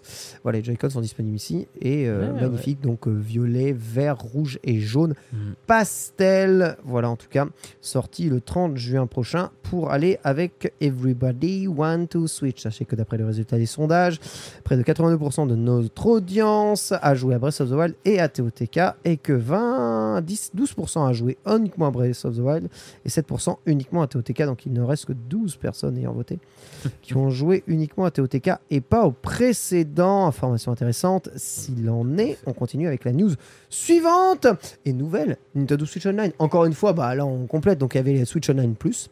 Mhm. La Nintendo Switch Online se met à jour avec quatre nouveaux jeux. On commence par un jeu très intéressant puisqu'il s'agit de Kirby Tilt and Tumble. Vous ne connaissez probablement pas ce jeu, mais c'est un jeu qui utilisait le motion gaming sur Game Boy. Oui. Avant l'heure. Color. Oui, Color, oui, bon, Game Boy, monsieur, Color, tout à fait. Et euh, qui joue du coup en motion gaming, donc où vous devez euh, bouger, euh, pas vraiment comme une Joy-Con Kirby en boule pour le faire avancer dans des niveaux vraiment ben, comme, comme les jeux comme les jeux Wii quoi. Franchement, c'est exactement ça. Ça existait déjà sur Game Boy et là, grâce évidemment eh bien, euh, aux commandes de la Switch, bah, des jeux comme ça peuvent exister en émulateur. Oui. Donc ça c'est cool. Donc ça veut dire qu'on peut avoir potentiellement du Yoshi Universal Gravitation Tout à ou fait. du WarioWare Twisted un petit peu, un petit peu plus tard. Exactement. Ou les Pokémon qui utilisaient aussi Ah oui. les euh, versions euh, de, Oui. de vibrations spéciales. Mm. Donc euh, ça c'est complètement s'ils pouvaient faire une euh, compatibilité avec les Pokémon, c'est qu'ils utiliseraient les, les podomètres ou des trucs comme ça, ce serait fun ça. Tout à fait. Bah, c'est vrai qu'il y a quasiment toutes les versions, il y a quasiment tout dans la Switch qui réunit quasiment, quasiment tout. Donc le Yoshi, un très recherché aussi hein, comme jeu, je dois l'avoir quelque Oui. part par là aussi. euh, Je crois Ah, pas semble autant que le Kirby. hein. Le- tu sais que le Kirby l'avais Tumble, je l'avais dans ma wishlist avant qu'il l'annonce euh, et j'ai très peur que, que ça n'arrange pas sa cote, que maintenant il soit en Switch Online et que les gens le découvrent. Ouais, J'avoue. Mhm. Ouais, il est- il est bien, il est bien à côté de moi. Je vérifier que je l'avais bien. Tu as bien Yoshi's Universal Gravitation. hein. Exactement. Blaster Master aussi, la version Game Boy Color hein, est arrivée. Si vous ne connaissez pas Blaster Master, c'est une. C'est une chanson C'est- Stevie Wonder. Et ça, c'est Master Blaster. Oui, c'est vrai. c'est presque, presque ça, incollable évidemment. Borvo en musique, bon Blaster Master, hein, c'est euh, Konami, il me semble. hein, à la base, c'est Konami. Je sais plus si Euh, Konami. Ah, un doute, ouais. Je sais plus si tu connais. Ah, Ouais. sur la musique, tu connais, mais sur le jeu vidéo, c'est pas pareil. Hein. Bah écoute, Exactement. on peut pas tout Donc, connaître. Hein, euh. C'est la mélange entre un platformer euh, aventure explorant de donjons et un. euh, Oh, c'est ben, parfait. C'est Sunsoft, on nous dit dans le un chat. scroller. Sunsoft, voilà, merci Mm. beaucoup. Ça fait plaisir. Euh, et un ben, scroller exactement comme un Zelda. Vous enchaînez donjons à la Zelda et des donjons vue de côté, un peu comme dans Zelda 2. Mais seulement dans vue de côté, vous utilisez un petit robot tank. Et euh, dans les donjons vue Zelda, bah, vous êtes avec votre personnage. Sachez qu'il y a beaucoup de Blaster Master hein, qui sont sortis même en, en version dématérialisée à la sortie de la Switch. Hein. Blaster Master 0, des remakes du 1, etc. etc. Là, on a la version Game Boy qui est là. Harve- Harvest Moon hein, sort aussi, hein, vous savez, le prototype de tous les jeux de farm Voilà. infini que l'on peut voir aujourd'hui qui vous intéresse. Bah, avant que tout ça n'existe, il y avait Harvest Moon. Ouais. Et Natsume était derrière. Et, et bah voilà, vous allez pouvoir jouer au Harvest Moon original.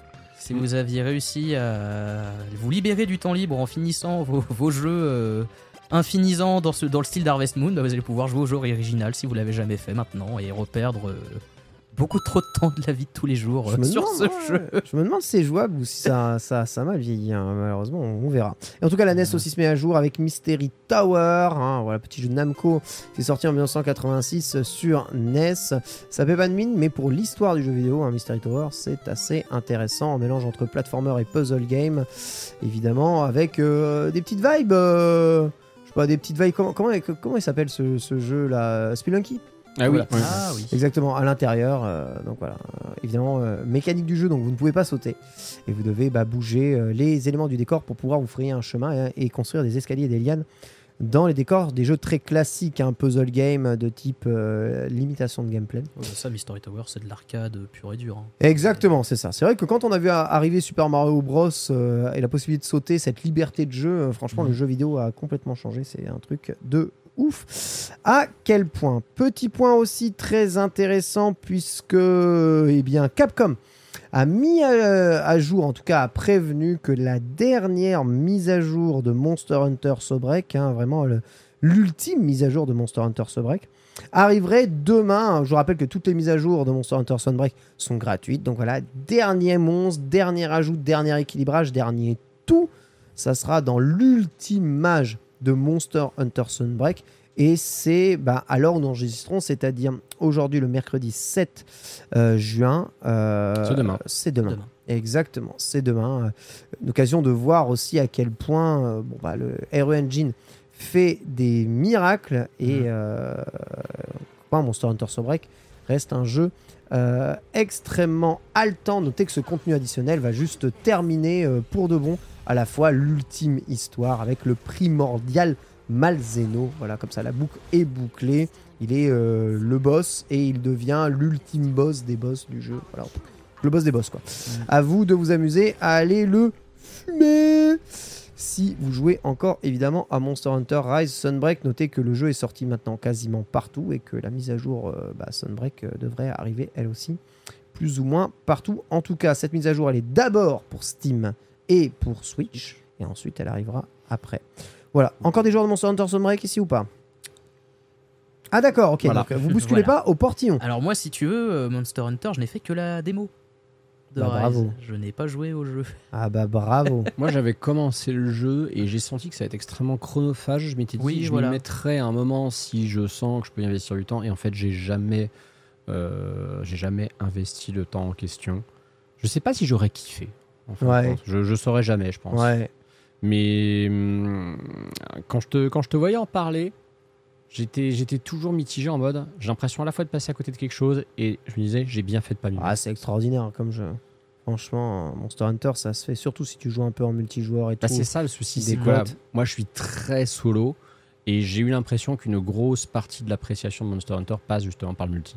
Ouais, en vrai, toi. ouais, en vrai, ils font beaucoup pour le solo hein, dans, ce, dans ce jeu. hein. Je sais que bah, peut-être que j'y jouerai pas sur, euh, sur Switch, mais un jour où j'ai des amis qui veulent se le faire, le jeu, euh, j'y jouerai volontiers.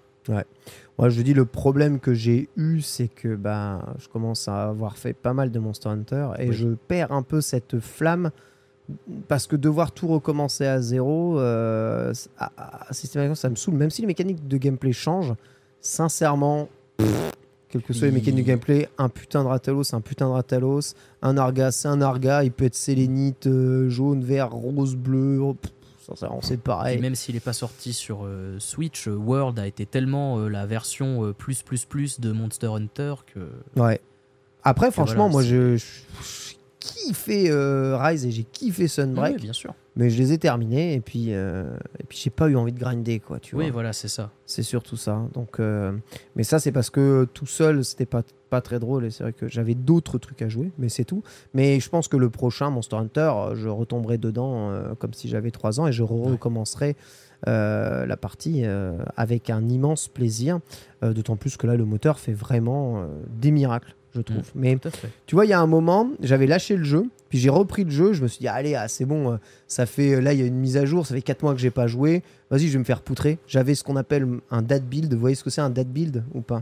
Explique. Un date build, c'est euh, donc un, un set d'armure dans les, dans, dans- dans les jeux type RPG, type crafting, qui fonctionne un peu partout, qui est facile à faire.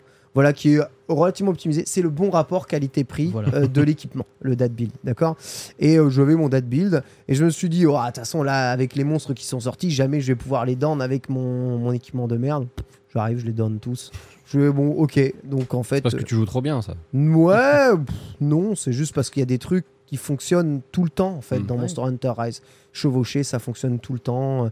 Stun les monstres, ça fonctionne tout le temps. Il y a, il y a- il y a des mécaniques, juste tu les réappliques après, et ouais, ça, ça, marche. aussi la, la classe, si t'as la bonne classe qu'il faut euh, pour être assez euh, indépendant et pas avoir une classe qui vraiment euh, C'est ça. Qui va marcher vraiment en groupe mais solo qui va pas très bien marcher euh, voilà c'est ça aussi qu'il faut qu'il faut avoir Exactement, exactement. Si vous entendez un peu de bruit de fond, sachez que c'est la climatisation qui est derrière. Je suis sincèrement désolé, mais sinon on va crever. Euh, j'ai vu des gens dans le comme chat en parler ils ont dit c'est très léger ça les Ah, dérange je suis pas. sincèrement désolé. hein. promis, euh, promis, on coupe quand il. Et voilà, ce sera le refroidissement climatique.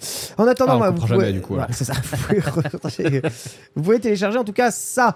Euh, on enchaîne avec un nouveau trailer de Pikmin, si vous le voulez bien, puisque ça aussi c'est important. Oui. Pikmin 4 a montré son trailer. Et alors, corrigez-moi si je me trompe, mais j'ai bien l'impression qu'ils ont montré l'introduction du jeu. Non on dirait ouais Ça y ressemble. Ouais. Ça ressemble vraiment aux tout premiers instants qu'il y a quand tu lances le jeu. ouais. Mm. Ok.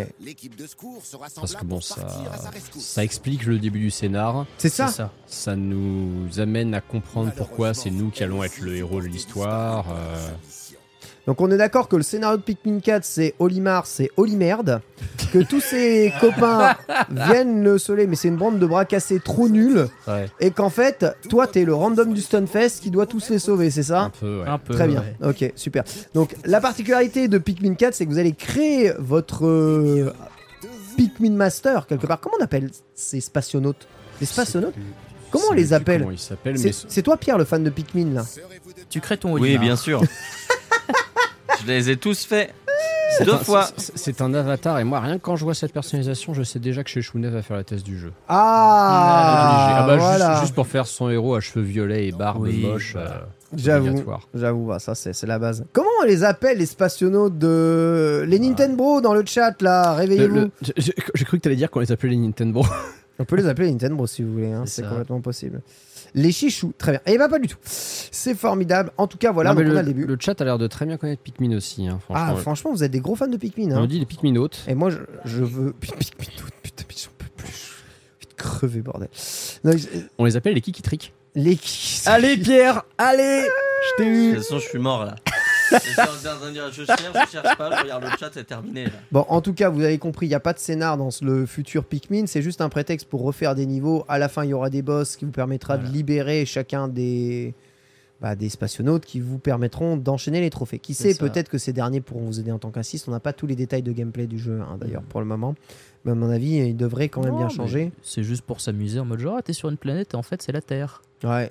Donc voilà c'est Après, moi, Pikmin 3, j'ai vraiment super aimé Ouais. le faire en coopération avec madame. hein, Vraiment. euh, Trop bien, tu vois. Mais En fait, je pense que ce Pikmin game, je le ferai. J'ai- Ah, je sais pas. Moi j'ai pas l'impression pour l'instant qu'ils t'en aient parlé. hein. Mais en vrai, Non, la communication non, ils sur le jeu. Ils vont pas retirer ça. Pour, pour l'instant, la communication sur le jeu est quand même assez faiblarde. Euh, là, c'est un petit trailer voilà, qui est là pour nous bah, déjà enterrer vite fait Everybody Want to Switch et passer à des vrais jeux. Mm. Euh, nous rappeler quand même qu'effectivement il sort le 21 juillet, c'est dans un mois et demi, hein, c'est vraiment pas loin. Euh, et, puis, et puis on commence à nous présenter les goodies. Alors le goodies de préco euh, du Nintendo Store, il est extraordinaire. C'est un repose smartphone Oui, aux couleurs de Pikmin 4. tout à fait. Et surtout, il y a sur le store le t-shirt avec le P en fleurs que Miyamoto portait lorsqu'il a présenté les jeux lors du Nintendo Direct. Mais tu sais que les t-shirts Pikmin du Nintendo Store sont incroyables. Tous les accessoires Pikmin du Nintendo Store Mm. sont incroyables, vraiment. Alors ce t-shirt, je le trouve plutôt pété, moi Bah, ce personnellement. t-shirt, c'est un t-shirt blanc avec un, Avec un P au dessus, milieu et une, euh, Ouais. une fleur. Quoi. C'est- Voilà. c'est limite un t-shirt, t'es allé à un festival pour la paix et l'écologie dans le Ouais, monde, quoi, tu vois. C'est un peu ça, c'est un peu ça. Bon, moi, il est blanc, on voit pas les poils de chat, donc ça, c'est déjà ça, mais c'est vrai que. Ah bon, 25 euros Ah, le t-shirt quand même. hein. ah ouais, c'est pas, euh, c'est pas fou, Pour quoi. un truc que tu ferais toi-même sur Spreadshirt. Je pense pas que je le prendrais. Non, moi non plus, mais bon, qui sait, euh, c'est quand même. Justement. En fait, Ça de toute façon, Nintendo va nous l'envoyer. Voilà, c'est c'est- en fait c'est ce que j'allais dire, c'est que euh, qui le prend montre qu'il est vraiment un Yankee Nintendo. là. Alors C'est- attention, moi vraiment Pikmin vrai. 4, je vous dis, je l'attends, mais il y a plutôt Bien intérêt sûr. à avoir du coop parce que je me, je, me- je ne pense pas que je m'infligerai Pikmin tout Donc, seul. pas de coop, pas de Pikmin 4 pour toi. Franchement, euh, Juste, je reviens sur le t-shirt. Il y a quelqu'un qui a pas. dit dans le chat on bâche le t-shirt, mais tu fais le même t-shirt en noir avec un Z et une fleur à côté du Z. Et là, tout le monde achète. Oh, jamais- Non, on n'a jamais fait ça, voyons. Un, t- un C'est t-shirt noir avec un Z doré et la fleur Non. Oh non. jamais en tout cas, ça, les précommandes avec les, bo- chez bonus de préco sont déjà en rupture de stock, on nous dit hein, dans, le, dans le chat. Donc euh, croyez-moi, il y a quand même énormément de fans. Bah, même oui, même a moi, une- moi j'attends, moi c'est- j'attends Mais c'est beaucoup. le t-shirt de hein. Miyamoto, évidemment que les gens l'ont pris. Je- J'insiste, je ne l'ai pas pris. hein. Ouais, je sais, je sais, en anti-star, mais Voilà. Par contre, tu sais quel est le petit, euh, le petit élément euh, cosmétique qui m'aurait donné envie de le prendre, ce t-shirt blanc? Ouais. C'est si au niveau du col et des manches, ils avaient mis le même vert que pour le P. Ah. Là, je pense que je l'aurais pris, oui. j'aurais trouvé ça joli. Moi, c'est les t-shirts brodés, ils en vendent au Nintendo Store. Je comprends pas pourquoi ils ont pas fait de t-shirts brodés. Enfin, quand tu brodes les t-shirts et Bah, t'as tout. ta réponse dans ce que t'as dit. Hein. Ils sont au Nintendo Store. Oui, c'est un peu. Bah oui, mais pourquoi ne pas vendre des accessoires euh, comme au Nintendo Store? C'est plutôt facile d'en refaire un peu d'autres, tu vois. Mais t'as encore répondu à ta question parce que c'est au Nintendo Store. Ouais, c'est au ça- Japon. ça- ça- Le, bah le oui, mais reste, ils c'est s'en le Japon. foutent. Bah oui, mais Ça- c'est le Japon. Tu donc arrête de poser veux ton t-shirt, va au Japon. Voilà. On nous dit d'ailleurs que Samuel Etienne a porté ce t-shirt à la question pour un champion, c'est vrai. Je sais pas si c'est le cas, mais en tout cas, c'est un historique. Peut-être c'est un Nintendo et on pourra le recevoir évidemment dans l'émission plus tard. Donc voilà, Pikmin qui l'attend fort ici, Borvo? Pas du tout, mais je suis curieux. Non, mais vas-y, hein, parle, Non, avec mais ton, c'est- parle avec ton cœur, C'est c'est juste que. Pikmin, c'est pas une licence qui me parle énormément. euh, J'en ai fait aucun, Otistar. tout simplement. Ouais, moi, je, je, je saurais où tu m'appelais Autistar? Non, Otistar. J'ai entendu Autistar. Non. J'ai entendu ouais. Non, bah ouais, euh, Pikmin 4, ouais, quand même. Pikmin Je- alors, 4, c'est pas- ouais, quand même. La hype est pas folle, mais ouais, euh, petit jeu d'été sympa. Et c'est vrai que s'il peut être en coop, ce serait cool. Et, exactement, s'il pouvait être en cop, ça serait vraiment très cool. Personnellement, moi, je suis le seul, je pense, que, qui doit attendre Pikmin 4 de façon. Bah non, moi euh, aussi, bien sûr, oulala. Ah, bah oui, non, mais j'ai oublié Pierre. Pierre est un entendu. fan absolu de Pikmin. Méga fan. Ah, Ah, ça se sent. Waouh Oh putain, t'as l'air aussi, euh, aussi fan que Borvo a l'air de participer à Ah cette bah, émission. plus, plus d'enthousiasme, je sais pas faire. Écoutez, non, en attendant, sondage dans le chat, un Pikmin 4, 3 hype ou Osef, vous pouvez nous répondre évidemment, vous les Nintendo, ça euh, c'est important. On regarde un tout petit peu où sont les tendances. Pour nous, ça compte. Voilà, donc je suis l'homme le plus hype de Pikmin. Bah, je vous en ferai le test. C'est vendu. Un jeu, par contre, pour lequel j'ai toujours été ultra hype, montré chez Antistar, c'est Zelda Link's Awakening. C'est mon tout premier Zelda à moi. Et euh, il fête aujourd'hui ses 30 ans, comme Alors, moi. C'était hier, mais oui, effectivement. Euh, on montrera des petits goodies tout à l'heure pour la partie YouTube de l'émission, mais ouais, il a fêté ses 30 ans hier. Ce jeu est sorti le 6 juin 93 au Japon pour la première fois sur Game Boy. Sorti un petit peu plus tard euh, en, en Occident. C'est le premier Zelda sorti sur console portable, hein, le premier d'une longue série, euh, de- de- d'une longue histoire d'amour entre euh, Zelda et les consoles portables. Et voilà, c'est un, c'est un jeu euh, hors du temps. Hein, c'est un jeu féerique avec une très jolie histoire, une bande son sublime, une performance assez folle Ah, pour de la Game Boy en termes de mapping des touches. Euh, un jeu qui, pour le coup, en a fait rêver plus d'un. hein. Et je considère encore euh, à ce jour que ouais, moi c'est mon jeu du cœur. C'est quand on me demande c'est quoi ton jeu préféré de tous les temps, bah je réfléchis bêtement à chaque fois avant de me dire ouais non c'est Link's Awakening. C'est c'est quoi ton jeu préféré de tous les temps, Ken? Mon jeu Un préféré. seul. Un Au-dessus seul. au-dessus de tout. Ah, c'est Street Fighter 2. Voilà. Borvo, Moi, c'est euh, Breath of the Wild. Pierre, La question est beaucoup trop compliquée là. Moi, j'ai trop de doutes. F0. Moi, c'est pas, c'est F0 pas évident. Eh, franchement, c'est pas si évident que ça. C'est, il est sur le podium, mais je sais pas si c'est le meilleur jeu auquel j'ai joué tous les temps. Non, je pense que c'est Pokémon Rouge en vrai. Ah, ouais. Pokémon Rouge, ça a été le premier jeu auquel j'ai joué et me dire, euh, enfin ouais, le côté un peu immersion, aventure, tout ça dans un format aussi compact, je m'y attendais pas. Et Mm. c'est vraiment le premier jeu dans lequel je me suis complètement plongé, je pense. Bah, en fait, c'est la même chose finalement que pour Link's Awakening, c'est ce côté, c'est compact, tu t'attends pas à avoir une aventure d'une telle ouais, c'est ça en densité, fait. Une telle richesse dans une si petite cartouche qui en pense plus que était en c'est noir ça, et blanc à l'époque. Mm. Et euh, donc c'est un jeu bah, qui, euh, on le rappelle, hein, moi j'aime bien le raconter comme ça et pourtant c'est la vérité, c'est que c'est un jeu littéralement il vient des poubelles de Link to the Past. Euh, Link to the Past qui est sorti sur Super Nintendo fin 91 euh, au, au Japon et dont les développeurs ont eu envie pour tester parce qu'ils avaient envie de s'amuser. Visiblement à l'époque il n'y avait pas de crunch, les mecs se faisaient chier, ils avaient le temps de faire de bosser sur les C'est side beau projects. quand même, hein. Voilà, ils se sont dit tiens on va, on va voir si on peut porter Link to the Past sur Game Boy, lol. Euh, non, et- euh, Ah, si, ouais, si, à la base, ah c'est ça ouais, le projet. ça, A Link to the Past ouais, c'est ça. Oui, c'est ça, oui, c'est ça le problème. C'est un défi technique qui se sont lancés. Est-ce qu'on peut Et ça s'est transformé en, bah en fait, il y a des trucs qu'on n'a pas utilisés dans c'est the Past. incroyable ça. On va plutôt les utiliser pour faire un Zelda inédit sur Game Boy Mais en la tête. richesse voilà. des idées qu'il devait avoir, c'est n'importe quoi. En, en tête de file, la fameuse montagne avec l'œuf euh, tout en haut. Ouais. Alors, Ouais. les détracteurs diront Ah, bah le recyclage chez Nintendo dans les années 90, ça avait déjà mais dos, encore, hein. ouais. Mais ça veut dire que Nintendo, quand ils ont des projets qui n'amènent pas forcément à bout, ils les gardent de côté au cas où parce que ça peut toujours servir. paye la gueule des poubelles de Hmm. cette boîte quand même. Voilà, hein. bah euh, tu sais, le meilleur plat du monde euh, vient des poubelles à la base, hein, c'est la pizza. C'est la pizza. Donc, euh, c'est vrai, donc vrai, voilà. c'est vrai. C'est Final- vrai. Finalement, faites les, faites les poubelles euh, de temps en temps, vous trouverez des trésors. Mais en l'occurrence, je j'arrive pas à croire que j'ai dit ça, mais en l'occurrence, Link's Awakening, c'est un jeu qui n'aurait pas forcément dû exister, qui a été commandé par l'équipe B. C'est le premier jeu où on a greffé un scénariste, vraiment, et qui est quelqu'un, genre, je me souviens plus de son nom, ça me, ça me fait un peu honte, mais qui en plus a pris du galon ensuite dans la, chez Nintendo et dans la saga de la lumière générale. Ah, Florent Gorge nous manque. hein. Et euh, Florent Gorge nous manque, nous manque beaucoup. Il aurait beaucoup de- de- de- d'anecdotes supplémentaires à raconter sur, sur Link's Awakening. C'est un jeu qui a été colorisé ensuite sur Game Boy euh, Color euh, fin 98. Moi, j'aime pas trop trop la version color pour tout un tas de, de détails, mais je vais pas faire mon vieux con. je J'adore la ça. version color. Ouais, mais ça m'étonne pas. De toute C'est façon, toi, t'es toujours pour me faire chier, évidemment.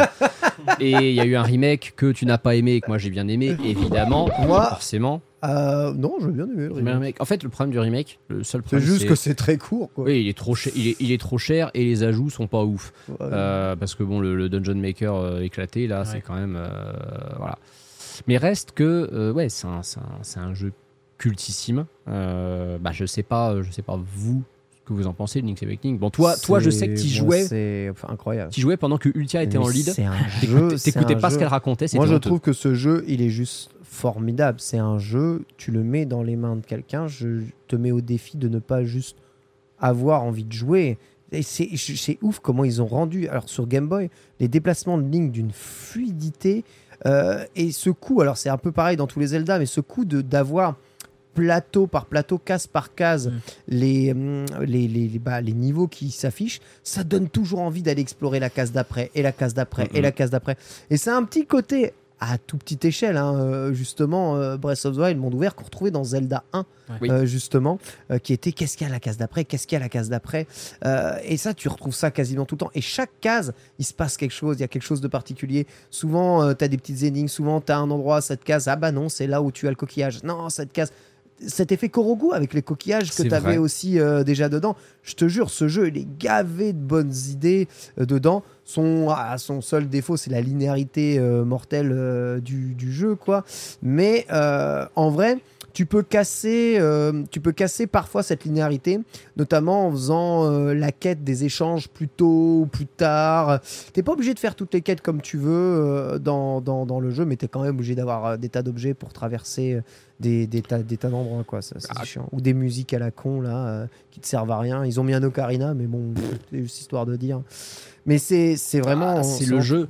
C'est pour moi, c'est le jeu qui donne le, le- le point de départ de l'importance de la musique De- dans Zelda. Ouais, c'est ça. C'est-à-dire que la musique dans Zelda, jusque-là, bon, elle était déjà super bien composée, mais scénaristiquement, c'était un prétexte. C'est t'as un pipeau puis un ocarina qui est là pour euh, te TP ou pour faire disparaître un monstre ou faire apparaître un chemin. Là, la musique est au cœur du jeu parce que tu as besoin de la musique pour finir le jeu. Tu- ton objectif, c'est de réunir des instruments pour jouer une mélodie C'est qui ça. Entraîne le- le- le- le- le- l'épilogue du jeu. Et c'est le premier Zelda, et ça je trouve ça ouf qu'ils aient fait ça sur Game Boy et pas sur Link to the Past qui le permettait. C'est le premier Zelda où tous les donjons ont un thème différent. Ah ouais. Il y a huit donjons, ils ont tous un thème musical différent. Mais oui, t'as raison. Et des thèmes qui sont en plus très inspirés. Il Ouais, la musique, j'adore dans ce jeu. il suffit de voir les réarrangements qui ont pu être faits par la suite qui montrent le niveau de composition musicale extrêmement euh, riche et complexe de, de- de Link's Awakening.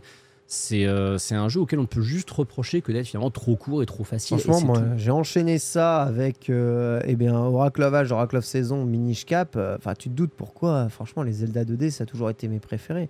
Dans les Zelda 3, en fait, dans les Zelda 2D, je trouvais euh, toujours l'instantanéité du gameplay. Tout allait vite, on allait directement à la source. Mm. Et quand même, il y avait une richesse dans l'utilisation des objets, des mix que tu pouvais faire.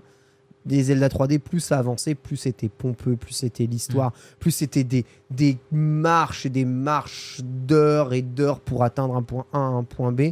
Euh, ça, en vrai, ça me gavait. Plus être obligé de loquer l'ennemi parce que la 3D. euh, ça- et, et en vrai, j'ai pris plus de plaisir dans les Zelda 2D que dans les Zelda 3D jusqu'à Ouais. Breath of the Wild, hein, ça c'est sûr. hein.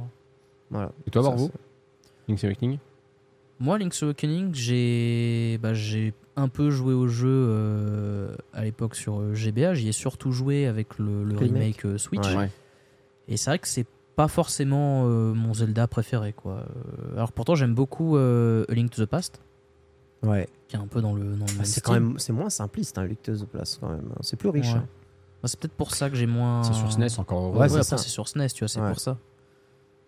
Mais, mais ouais, c'est un Zelda qui est sympa, mais c'est pas mon. mon Oui, toi, Zelda il t'a pas marqué. Voilà, bah moi non, mais en même temps, je l'ai pas découvert à sa sortie, tu vois. Ouais. je- J'avoue qu'en vrai, quand t'es un gosse, tu sais, t'as souvent qu'un seul- on avait souvent qu'un seul jeu à l'époque. T'as Mhm. t'as Game Boy et euh, Zelda Link's Awakening.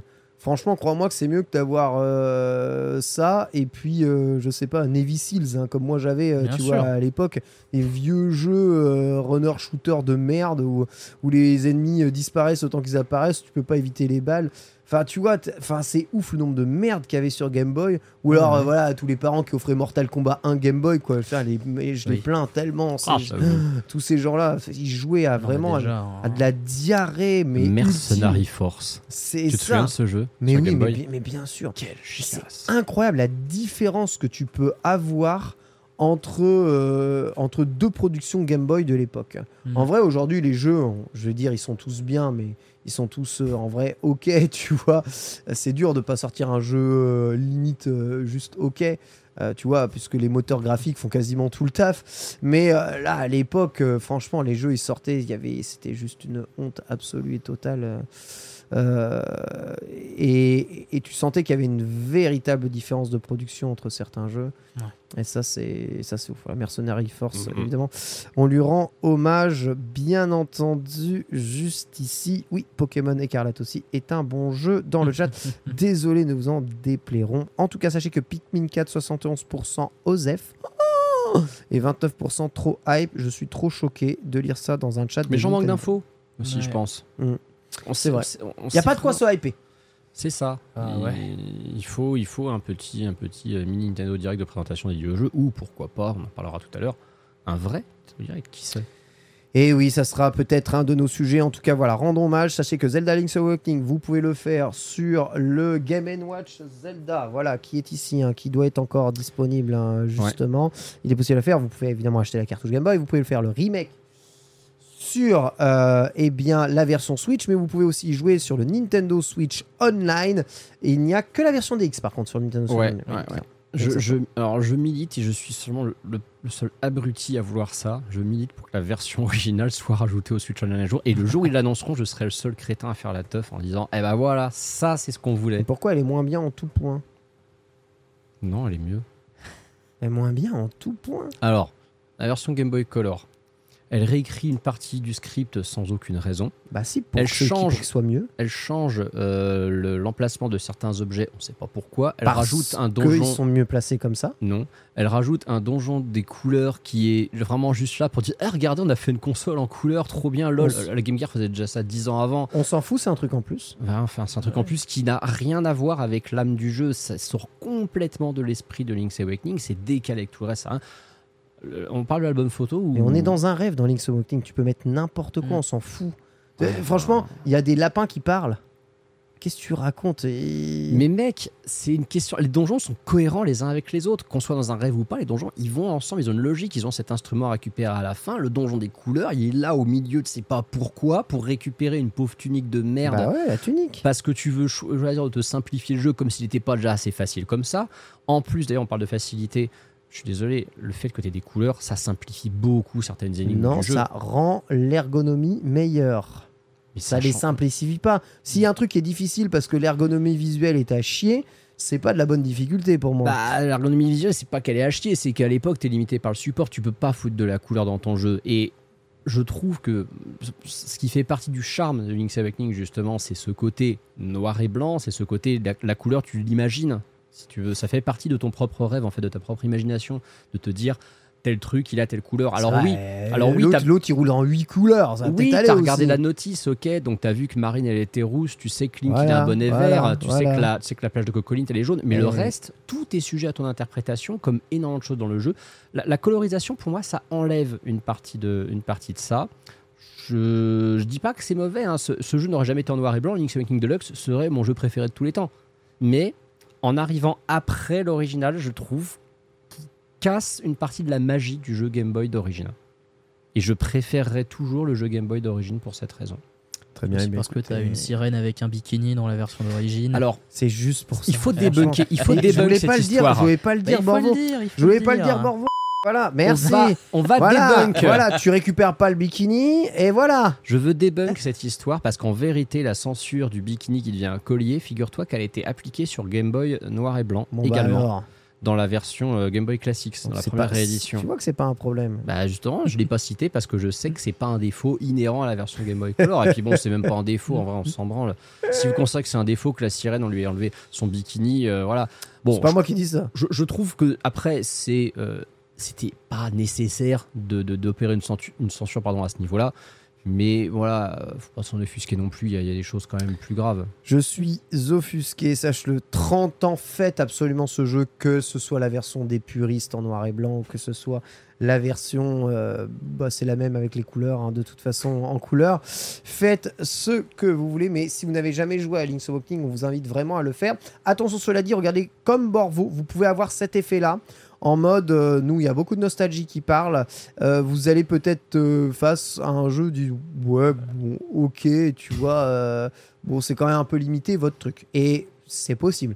Mais peut-être que vous trouverez d'autres choses ou peut-être que ce qui fait que ce jeu est arrivé avant, si vous le remettez dans le contexte, va vous faire découvrir et apprécier mieux la saga Zelda. Voilà, on aura quelques goodies à vous montrer si jamais Antistar réussit à nous les remonter. En fin d'émission, on enchaîne ah, ça met la pression avec un record du monde.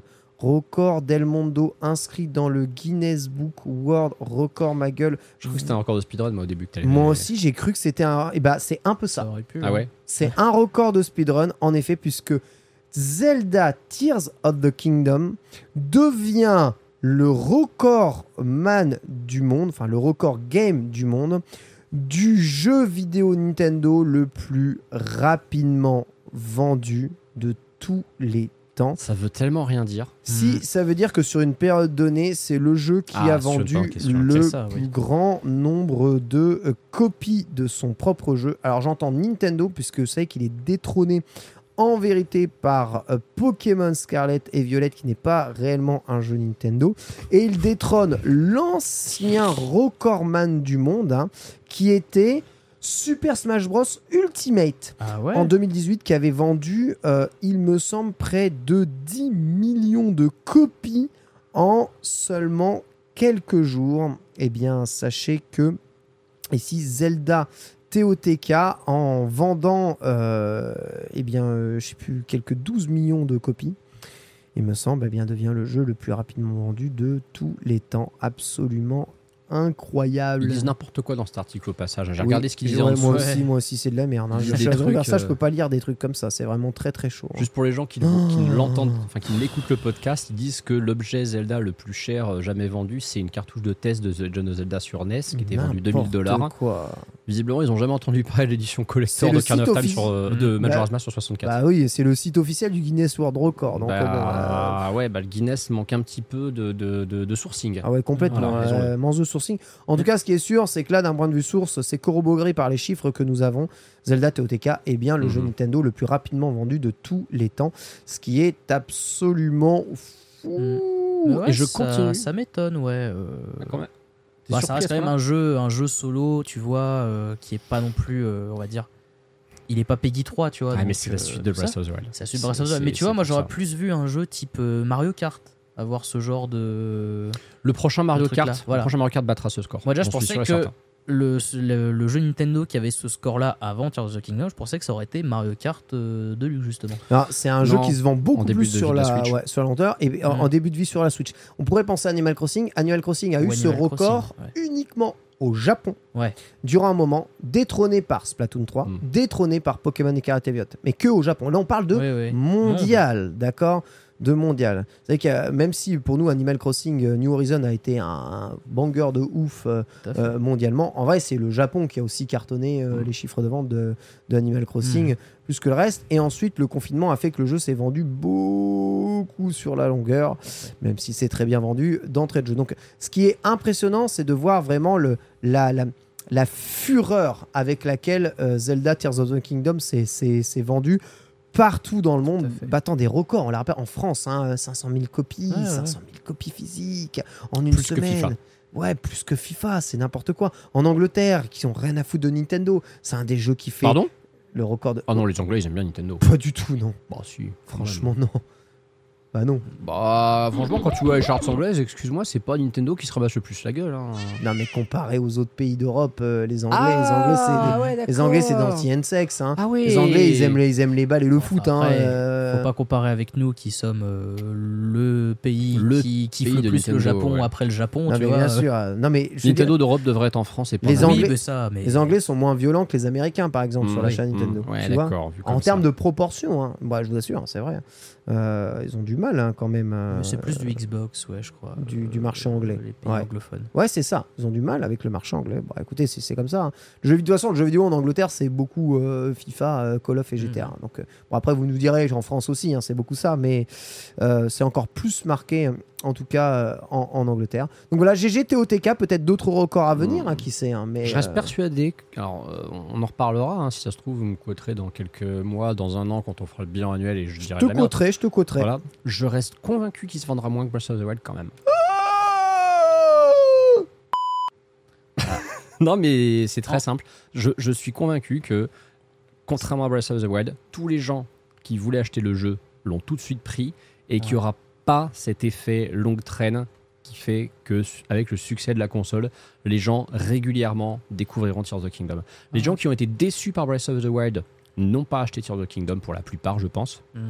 Et il y aura beaucoup moins de gens qui, dans, le, dans les 5 années qui suivront, se diront euh, Je viens d'acheter la Switch, donc faut que j'achète Tears of the Kingdom avec. Parce qu'on sera passé à une autre console. Ouais.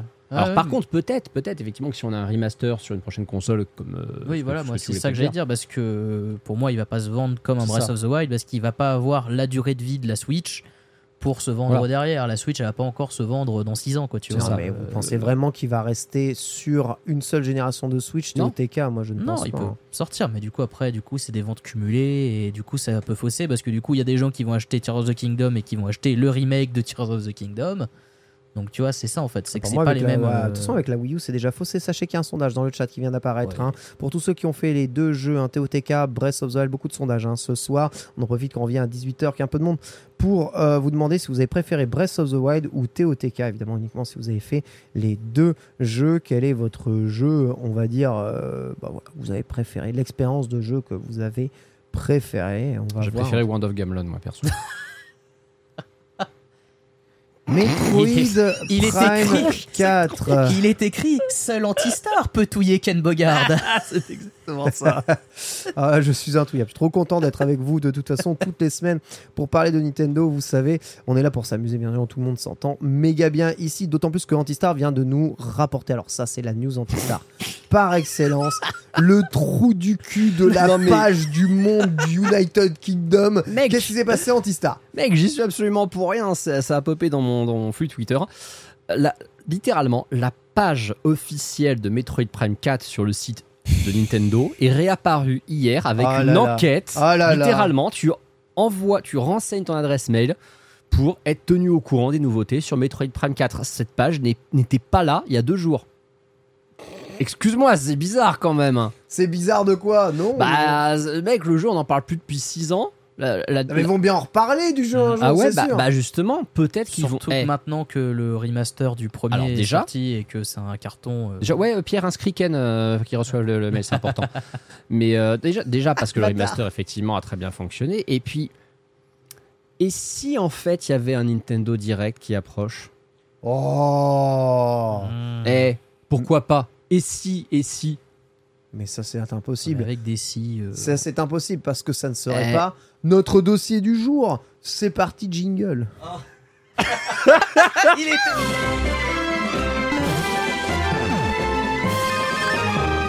Comme ça tombe bien, incroyable, il ne s'attendait pas, on a pris Pierre au Kiki-trick. dépourvu de... Ah, c'est vraiment été kiki-triqué. Joli C'est absolument incroyable. Vous Mais êtes oui. à 3 contre 1, c'est c'est horrible. Donc on avait évidemment C'est un dossier déloyal. Tu sais qu'il y a trois, il y a trois syllabes, on peut dire qui Qui Ensemble. C'est vrai. On avait un dossier complet prévu hein, sur l'évolution de Nintendo, de fabricant de cartes à jouer, à créateur de parcs d'attractions avec Florent Gorge, mais on le remet à plus tard quand notre invité sera là. C'est pas grave, on avait un deuxième dossier aussi dans le tiroir qu'on pouvait sortir. Euh, alors, on espérait euh, ne pas avoir à le faire la semaine prochaine, mais en fait, plus tôt on le fait, mieux c'est parce qu'en vrai, Faut mieux le faire maintenant. voilà, mieux vaut le faire maintenant et on va vous expliquer pourquoi. Vous savez, les Nintendo, nous sommes des archivistes des euh, événements Nintendo et nous essayons d'anticiper les tendances, tels des météorologues des news jeux vidéo Nintendo. Euh, on essaye un peu de prendre la température et les pressions pour voir si des choses incroyables vont arriver ici. C'est moi, Ken Bodens. Euh, évidemment, qui vous écoute. D'ailleurs, je suis chauve moi aussi maintenant depuis que j'ai euh, un Montre nouveau. un peu ta coupe d'ailleurs. Ah, j'ai un nouveau, un nouveau coiffeur algérien là. Il m'a, il m'a coupé long. Il m'a dit, non, je suis désolé, mec, je suis désolé. Il t'a fait vraiment une coupe de rebeu. Exactement. Vraiment. Bah ouais, bah je kiffe. Mais ça te va très bien. Ah, Ça me va très bien. Écoutez, tout va très bien. Madame la marquise, on est en droit de se poser la question du coup si oui ou non on va avoir un Nintendo Direct dans cette période d'été. On fait un petit historique si vous le voulez bien. Nous avons du coup référencé l'ensemble de Nintendo Direct d'été qui ont été passés grâce à notre très cher Noaxine qui nous a fait un... Si vous... Commencez pas non, avec mais on, t'a appelé Youssef Verdier dans le chat, je suis désolé. Alors, je- alors, je vais t'appeler Si vous Youssef voulez, toute mon la vrai, nom, mon vrai nom musulman, c'est Yaya. D'accord Ok, Yaya donc vous pouvez appeler Yaya. Mais ça sera. euh, je n'accepte pas autre chose Ah, comme nom, car euh, c'est Yaya. Euh, et euh, donc voilà.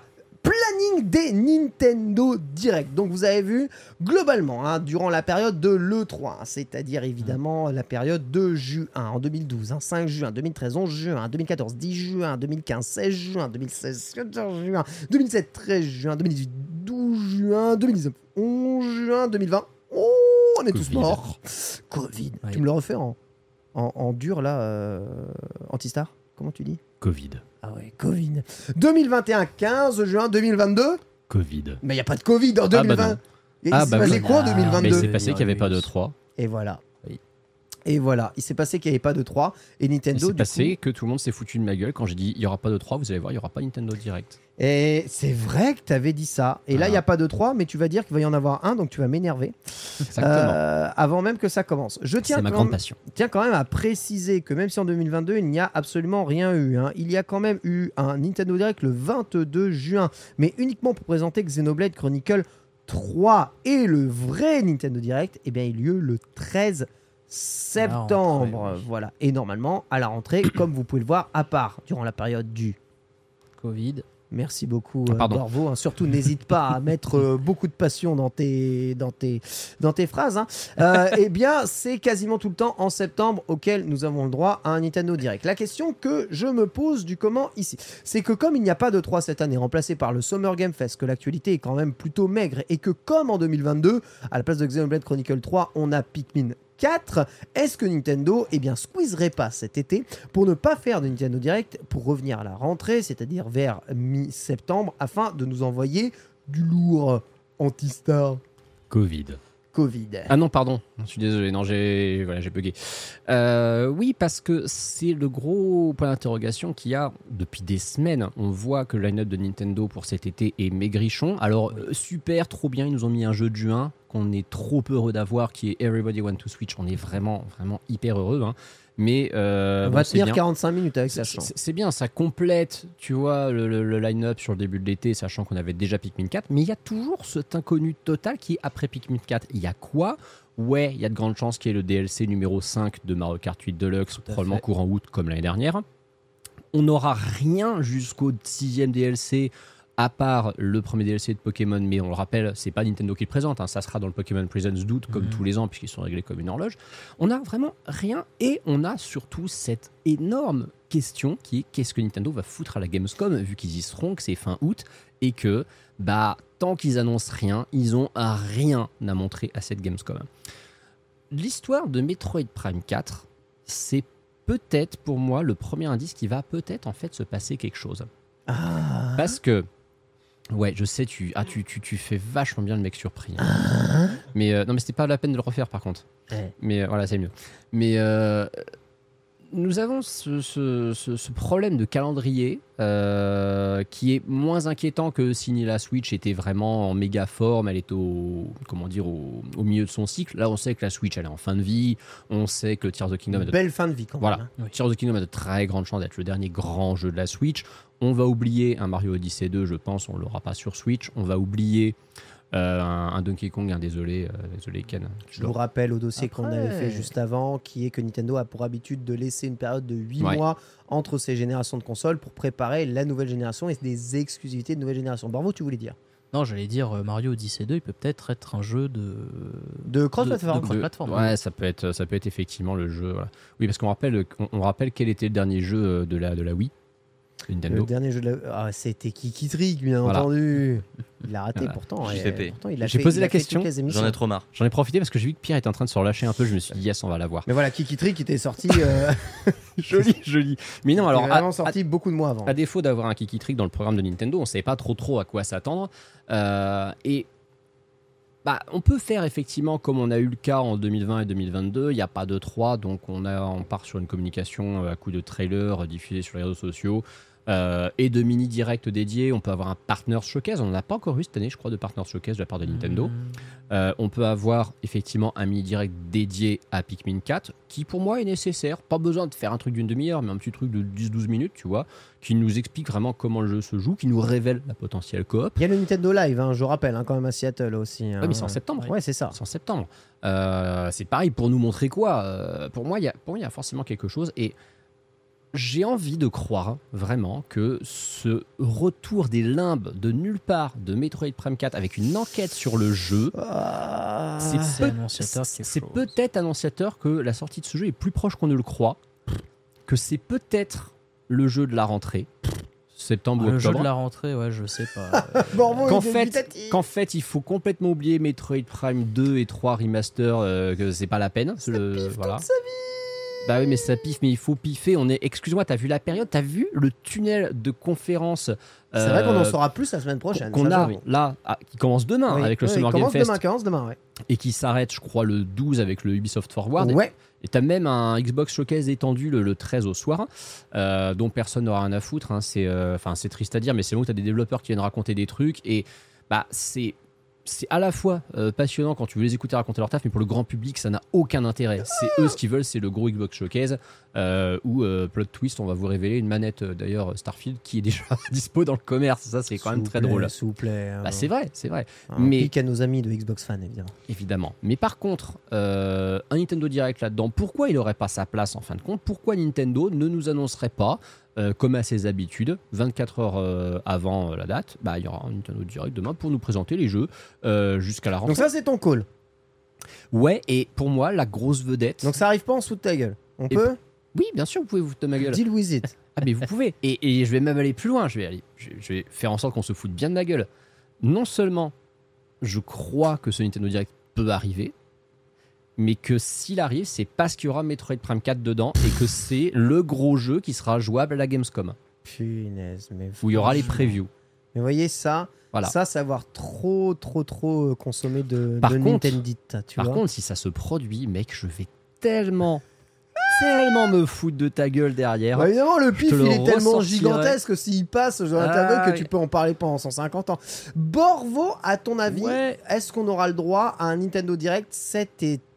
Moi, je pense que oui. Il faut que Ah, Nintendo. d'accord. Bah Allez Bah oui, La go vie d'antistar Bah, il Voilà. faut que Nintendo puisse communiquer à un moment quand même, parce que là ils ont sorti euh, TOTK qui est leur grosse cartouche, et là après bah ils ont plus rien quoi. Et... Il y a Pikmin 4 Oui bah euh, oui, bah oui, bah, Pikmin 4, ouais. ouais, Arrêtez de c'est- bégayer à chaque fois que je dis Pikmin 4 Bah oui, mais t'as ouais, quoi mais d'autre bon, que Pikmin 4 euh, Hein? T'as quoi d'autre que Pikmin 4 Mais il y a rien Bah voilà, bah c'est bien Voilà. ça le problème Bah, C'est ça, le truc. Pourquoi ce serait un problème Mais ils Pikmin 4 c'est pas assez gros. quoi, Mais ils vont foutre quoi à la Gamescom et à leur event à Seattle en septembre s'ils ont rien, s'ils ont Ils pas de vont line-up mettre DLC de Mario Kart, Pikmin 4, Everybody Want to Switch, Mais non, ils vont mais mettre Everybody DLC, wants to Switch, mec, le DLC jeu. de Pokémon, Tu vois, et regarde. puis niquez-vous Les DLC de Pokémon, bon, tu peux pas les montrer dans un, direct, Déjà dans un Nintendo Direct, tu les montres dans un Pokémon Direct, mais les DLC de Mario Kart, tu peux en remontrer un peu. euh, Les jeux level 5, mais oui, bien sûr.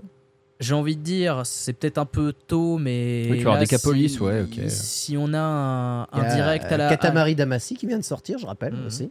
Si on a un direct à la mi-juin, ça fait un mois que TOTK sera sorti. Est-ce qu'on nous sort pas une salve de DLC gratuit comme Breath of the Wild en a eu euh, Euh, ils étaient pas gratuits pour. euh, Breath of the Si, certains étaient gratuits. Les... Ah ouais, tu parles de quelques trucs cosmétiques à la con là. Bah, on a eu de l'ajout Ouais. de contenu avec Ouais. des, des quais, des trucs comme ça qui étaient, oui, qui étaient euh, gratuits, des mises à jour euh, en plus. Je t'avoue qu'il y avait tellement de trucs dans le pack DLC que j'ai oublié qu'il y avait des trucs gratuits à côté. Il y avait eu des trucs euh, gratuits avant, et ouais, justement. Le mode empreinte. Donc ouais, peut-être. Le mode empreinte, ouais, mais il est déjà dans le jeu. dans Ah oui, il est déjà dans le jeu, c'est vrai, oui. C'est Ouais. juste parce que j'ai toujours pas débloqué, mais oui, c'est vrai qu'il est Oh, dedans. je- je- je- c'est une des choses que j'ai le plus cherché dans le jeu. Ça, j'étais dégoûté que de pas l'avoir dès le début. Mais, euh, mais ouais, cet été, je pense qu'on peut avoir des, des news. en fait, parce Nintendo, que là, vraiment, là, sinon, euh, le, cet été, c'est une traversée du désert, et là, on a, on a plus rien, quoi. Pikmin Euh, 4 Mais c'est Mais, nul, tu, eh, mais Pikmin tu commences à nous 4, saouler ton c'est Pikmin vide. 4, hein, c'est pas possible. C'est vite, ça. Pikmin 4. euh, je veux pas manquer de respect aux fans de la mais licence le jeu, Pikmin, le mais jeu sera probablement très cool, mais voilà. mais voilà, Nintendo, c'est pas un, un jeu sur lequel ils vont baser leur, euh, leur future vente quoi, Eh ben, pour moi, je- 2023. Franchement, je pense que non, bien sûr. Moi, je mais pense- je pense qu'il y a pas, beso- ils ont pas plus besoin de Moi- baser leur Ah. future vente là. Un, un truc, tu vois, on parlait de Metroid Prime 4. Moi, un truc que je vois bien Nintendo dire, c'est Eh, on vous reparle de Metroid Prime 4, et entre temps, vous avez aimé Metroid Prime 1 Remaster? On va vous annoncer le 2 et le 3 entre, entre les deux. Voilà, déjà un peu voilà, plus ça de va arriver. cohérence, un peu plus de cohérence. Eh oui, Notre ami Anagun, qui était venu ici dans un des Nintendo les plus écoutés hein, sur le test de Zelda, sur notre page évidemment en Patreon, mais aussi euh, sur les plateformes de podcast euh, indépendantes, euh, signalait que Super Metroid allait très probablement C'est vrai. connaître aussi son remake. Donc ça fait beaucoup de portages slash remake de Metroid. Oui. Je rappelle qu'on prépare quand même le nouveau, donc il s'agirait que les gens connaissent un peu la licence.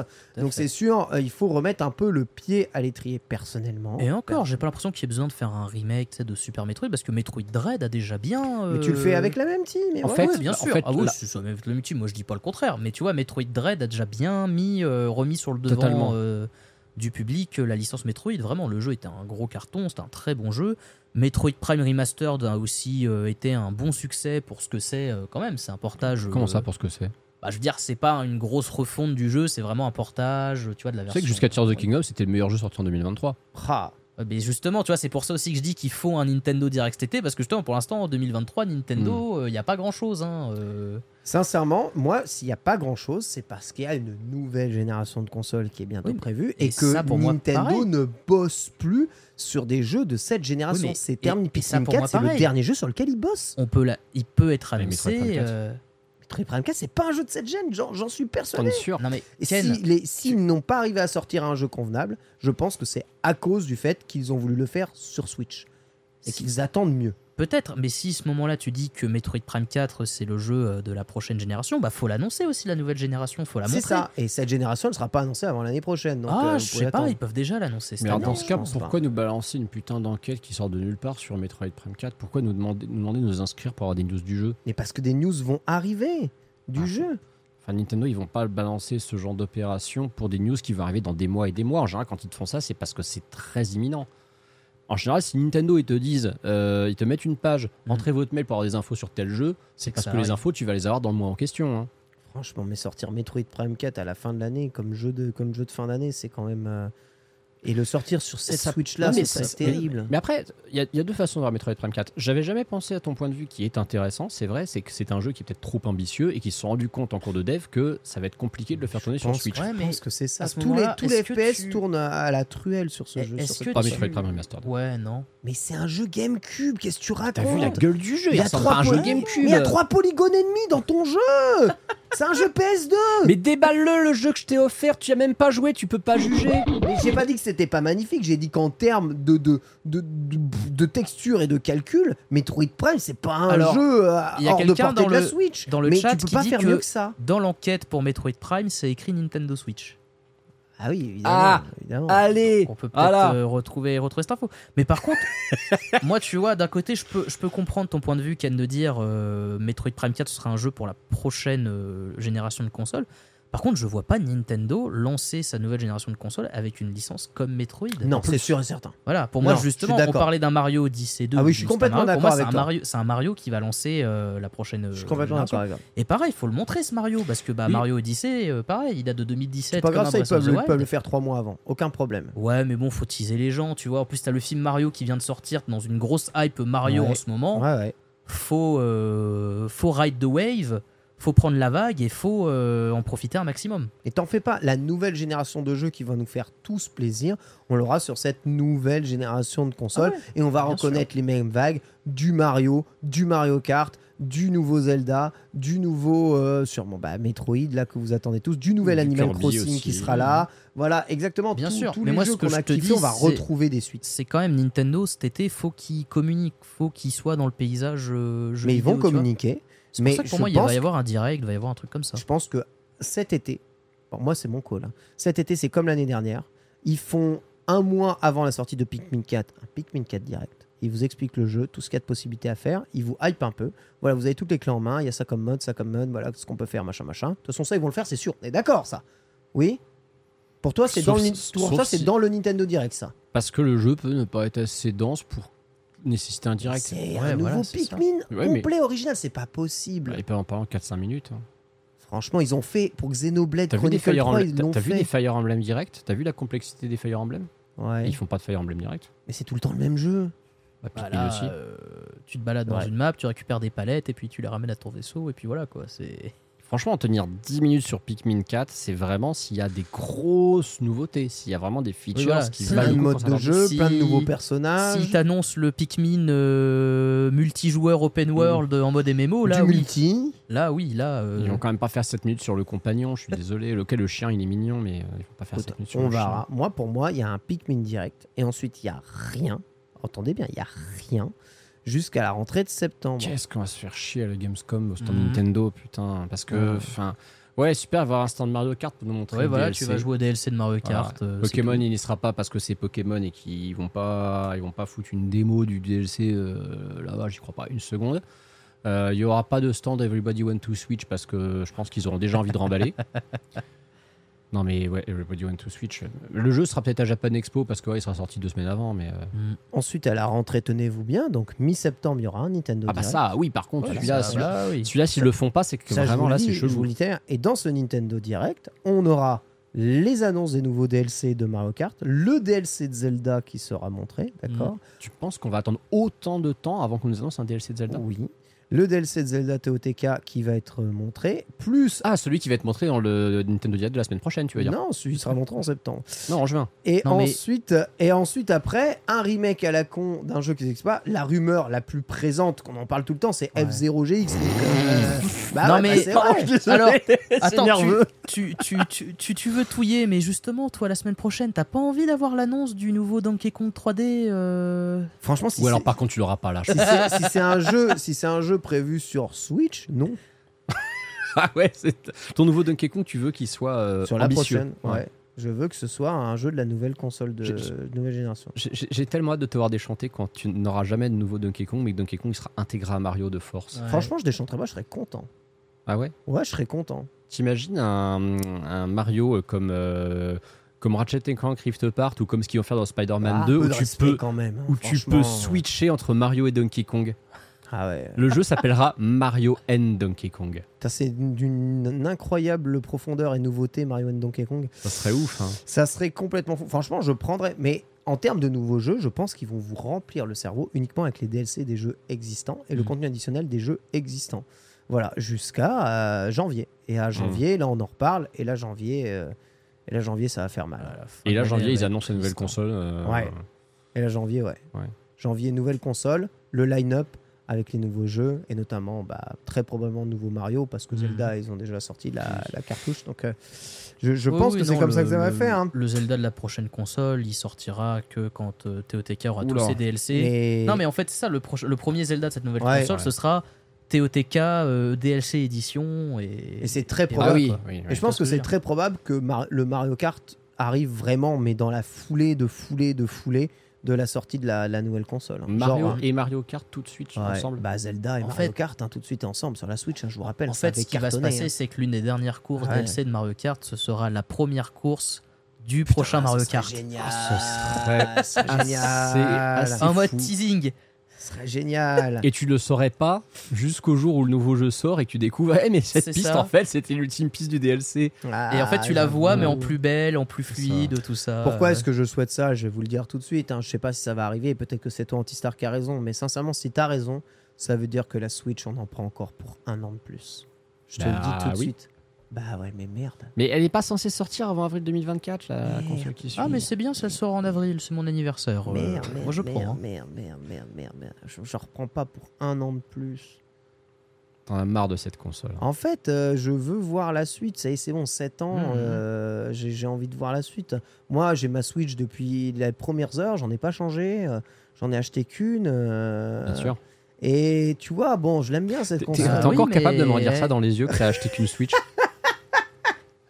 Tu vois, je, Ah, s'il faut attendre 2025, c'est-à-dire après les Jeux Olympiques. voilà. non, mais quel enfer. 2024. euh, Mais vous vous rendez compte que les Xbox euh, Series 5 là et Oui. PlayStation 5 seraient sortis depuis 3 ans. Bah oui, mais de la même manière que quand euh, déjà la Switch elle est sortie, euh, les, les PlayStation 4, tout ça, elles ont continué encore 3 ans derrière. hein, La euh. Switch elle est sortie en milieu de vie de toute façon. Voilà. Elle est sortie en milieu de Et cycle. du coup, ils se décalent parce que là, la Switch l'année prochaine, elle va avoir du coup euh, bah, 7 7 ans.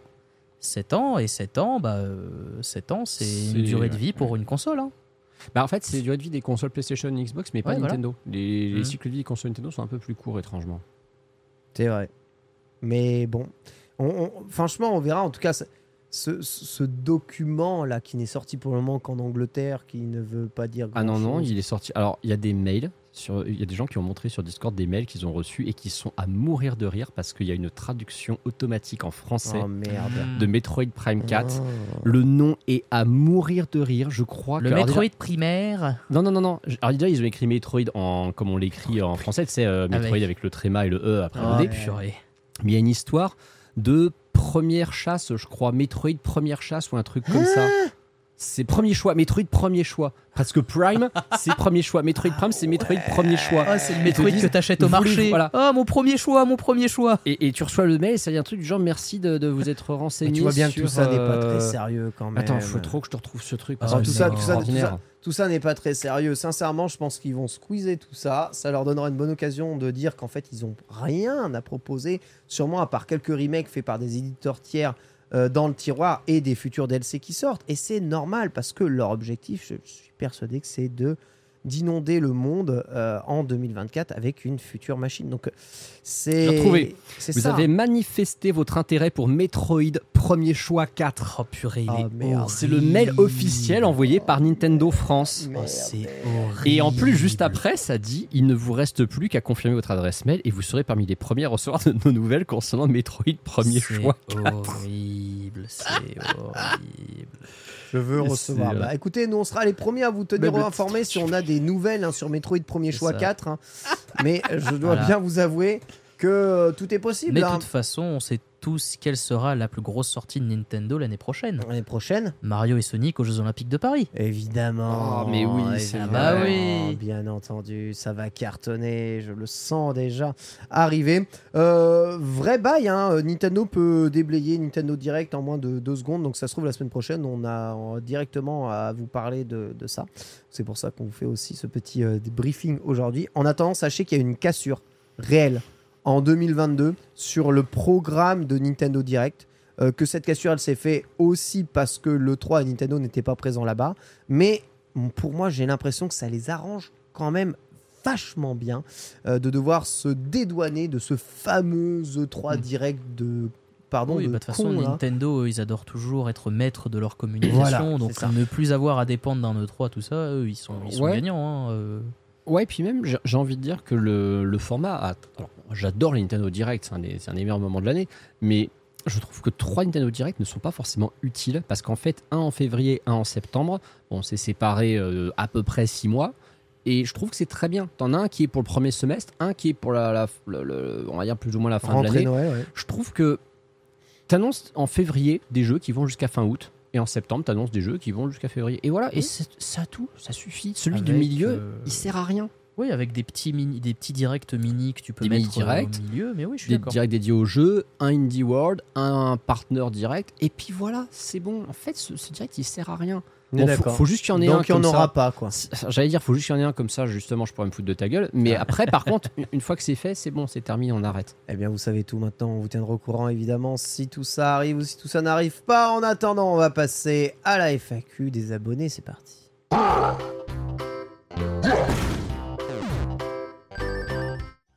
Nouveau jingle FAQ, vous l'avez vu, on arrête de réutiliser systématiquement le dossier. Merci Newa hein, d'ailleurs d'avoir cravaché pour nous sortir justement ce nouveau jingle. Donc FAQ, vous savez si vous êtes abonné via Patreon euh, en étoile. hein, vous pouvez poser chaque semaine vos questions dans l'univers de Nintendo. Nous ferons un plaisir de vous répondre avec nos invités ou avec eh bien, nos connaissances euh, propres. Évidemment, la première question de ID était dédiée à Florent, mais elle est intéressante quand même si jamais vous en avez euh, à partager. C'est un peu une question partage. hein, euh.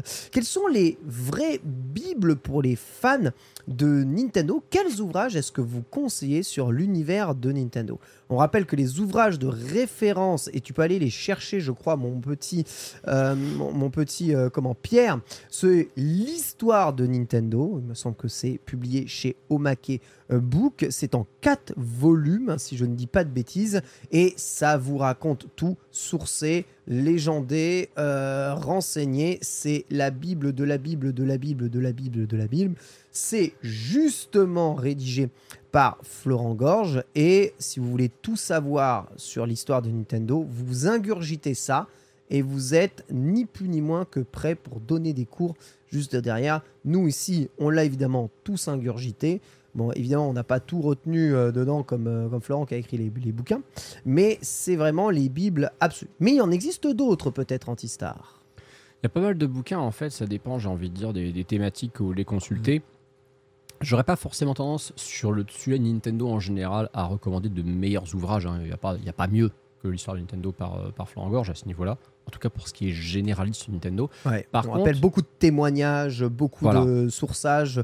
Il y a des employés Nintendo qui ont parlé réellement à Mhm. Florent, qui Mhm. donnent en fait puis- leurs euh, avis internes. Très intéressant aussi pour les périodes couvertes qui sont euh, l'avant NES, avant, C'est avant jeux vidéo. Oui, oui, oui. Oui, parce qu'on, c'est vrai que nous, Nintendo, bon, on parle de Nintendo en tant que constructeur de jeux vidéo, développeur de jeux vidéo, mais d'ici à ce que Nintendo ait passé plus de temps à fabriquer des jeux vidéo que des cartes à jouer, il y a encore quelques décennies Oui, à on passer. est pas hein. encore. hein. Nintendo a été historiquement pendant euh, 80 ans, euh, même 80 90 ans, un fabricant de jouets et de cartes à jouer avant de se lancer dans le jeu vidéo, dans l'électronique. Donc euh, c'est toute une partie qui est quand même assez méconnue de la plupart des joueurs et qui est très très bien documentée dans ces, dans ces ouvrages. Chez Pixel Love Édition, d'ailleurs le premier, je sais pas si euh, les éditions ont changé au fur et à mesure, en tout cas il me semble que c'est chez Pixel Love. En tout cas vous voyez ici sur la FNAC, vous Je crois que c'est passé même- chez Omake Book à un moment ou Ouais. l'inverse. C'est Ouais. passé de Omake à Pixel. Enfin bref, euh, si vous les avez pas achetés, euh, franchement foncez, c'est du très très bon juste ici. Mais y a-t-il d'autres ouvrages que vous conseillez ici? Bah si vous vous intéressez à Ça des peut être à licences- des, à des licences, hein, en particulier voilà, de moi, en Nintendo. fait, hein. sur les des- livres que j'ai achetés, c'est plus des livres liés aux licences, comme par exemple le, le livre euh, sur Zelda, création d'un prodige. euh, Donc Voilà. l'artbook de Ceux-là, Breath of the la- Wild. la- l'artbook de Breath of the Wild. Ça, c'est le guide, ça. Exactement, ça c'est le guide. Il y a Art, euh, il y a Art et Artifact Zelda. Il y a qui est un voilà. artbook géant. Artbook Il y a géant, le il y a Hyrule Historia, Historia, voilà. voilà. des trucs comme ça. Alors ça, c'est ça, c'est des livres qui sont très illustrés, qui sont des livres officiels Nintendo. Euh, au niveau des, des livres entre guillemets non officiels Nintendo, mais écrits par des, des- des pointures du milieu, euh, il y a, alors pour ce qui est de Zelda, il y a le, le- comment dire, bah, l'histoire de Zelda. Alors soit vous avez la version Third Edition, qui est euh, qui est plus ou moins finie. euh, qui avait eu une deuxième édition en 2015, je crois, une fois que Link Between Worlds était sorti pour la remettre à jour, et qui a un volume 2 intégralement consacré à Breath of the Wild, qui est écrit par Romendil d'ailleurs. ah oui. Ça, c'est très cool. Et de l'autre côté, tu as l'histoire de Zelda chez Pixel Love, faite par Oscar Lemaire. Et ça fait 5 ans et demi, je crois, qu'on attend le volume 2. Et je sais qu'Oscar, bah, le problème, c'est Oscar travaille tellement, c'est compliqué pour lui d'avancer dessus. Le volume 1 couvre la période 86-2000, donc du premier jeu jusqu'à Majora's Mask. Ok. C'est moi, c'est ce que je lis de plus passionnant sur l'histoire de Zelda. Bon, après, quand tu lis Oscar Lemaire, j'ai envie de dire. C'est vrai euh, voilà. C'est moi, c'est mon ouvrage préféré sur euh, le, le- le- l'univers de Zelda. En fait, c'est très très très en profondeur. Dis-toi que tu as ouais 350 peut-être pages sur uniquement 14 ans d'histoire de la saga. Euh, les, livres de Third sont un petit peu plus succincts. Mais après, il reste quand même extrêmement intéressant aussi sur, euh, sur les thématiques de Mario. Tu as plein de bouquins. Tu as William Oduro qui avait écrit l'histoire de Mario. Tu as eu aussi un livre écrit par euh, Lou Lassina Foubert qui a fait aussi Génération Pokémon sur l'histoire de Mario qui est sorti il y a quelques années de ça. Génération Pokémon, hein, avec euh, aussi en co. euh, Qu'il faut évidemment citer. euh, voilà, en co, euh, comment scénariste, enfin en co euh, écrivain. Alvin Stick, hein, qui sera d'ailleurs notre invité. Oui, dans, on va euh, bientôt Nintendo ce mois-ci. Voilà, puisqu'il est de retour en France. Donc ça, si vous l'avez jamais eu, Génération Pokémon. Alors, il n'y a pas cette jaquette-là. Ça, c'est la toute première jaquette qui a été supprimée des étalages parce qu'il y avait Pikachu dessus. Il n'avait pas le droit. Mais euh, moi, je l'ai encore, donc j'en garde un, un bon souvenir. Et euh, il y avait des illustrations d'Orioto. Donc ça, Génération Pokémon, c'est toute l'histoire de la création de Pokémon. Sa genèse. C'est extraordinaire. Franchement, si vous ne l'avez pas, c'est chez Sort d'édition. C'est vraiment super, super, super bien. Un autre livre que je peux peut-être recommander, Pierre, faudrait que tu retrouves la, la couve euh, du, du livre. C'est un livre que tu m'avais offert Antistar.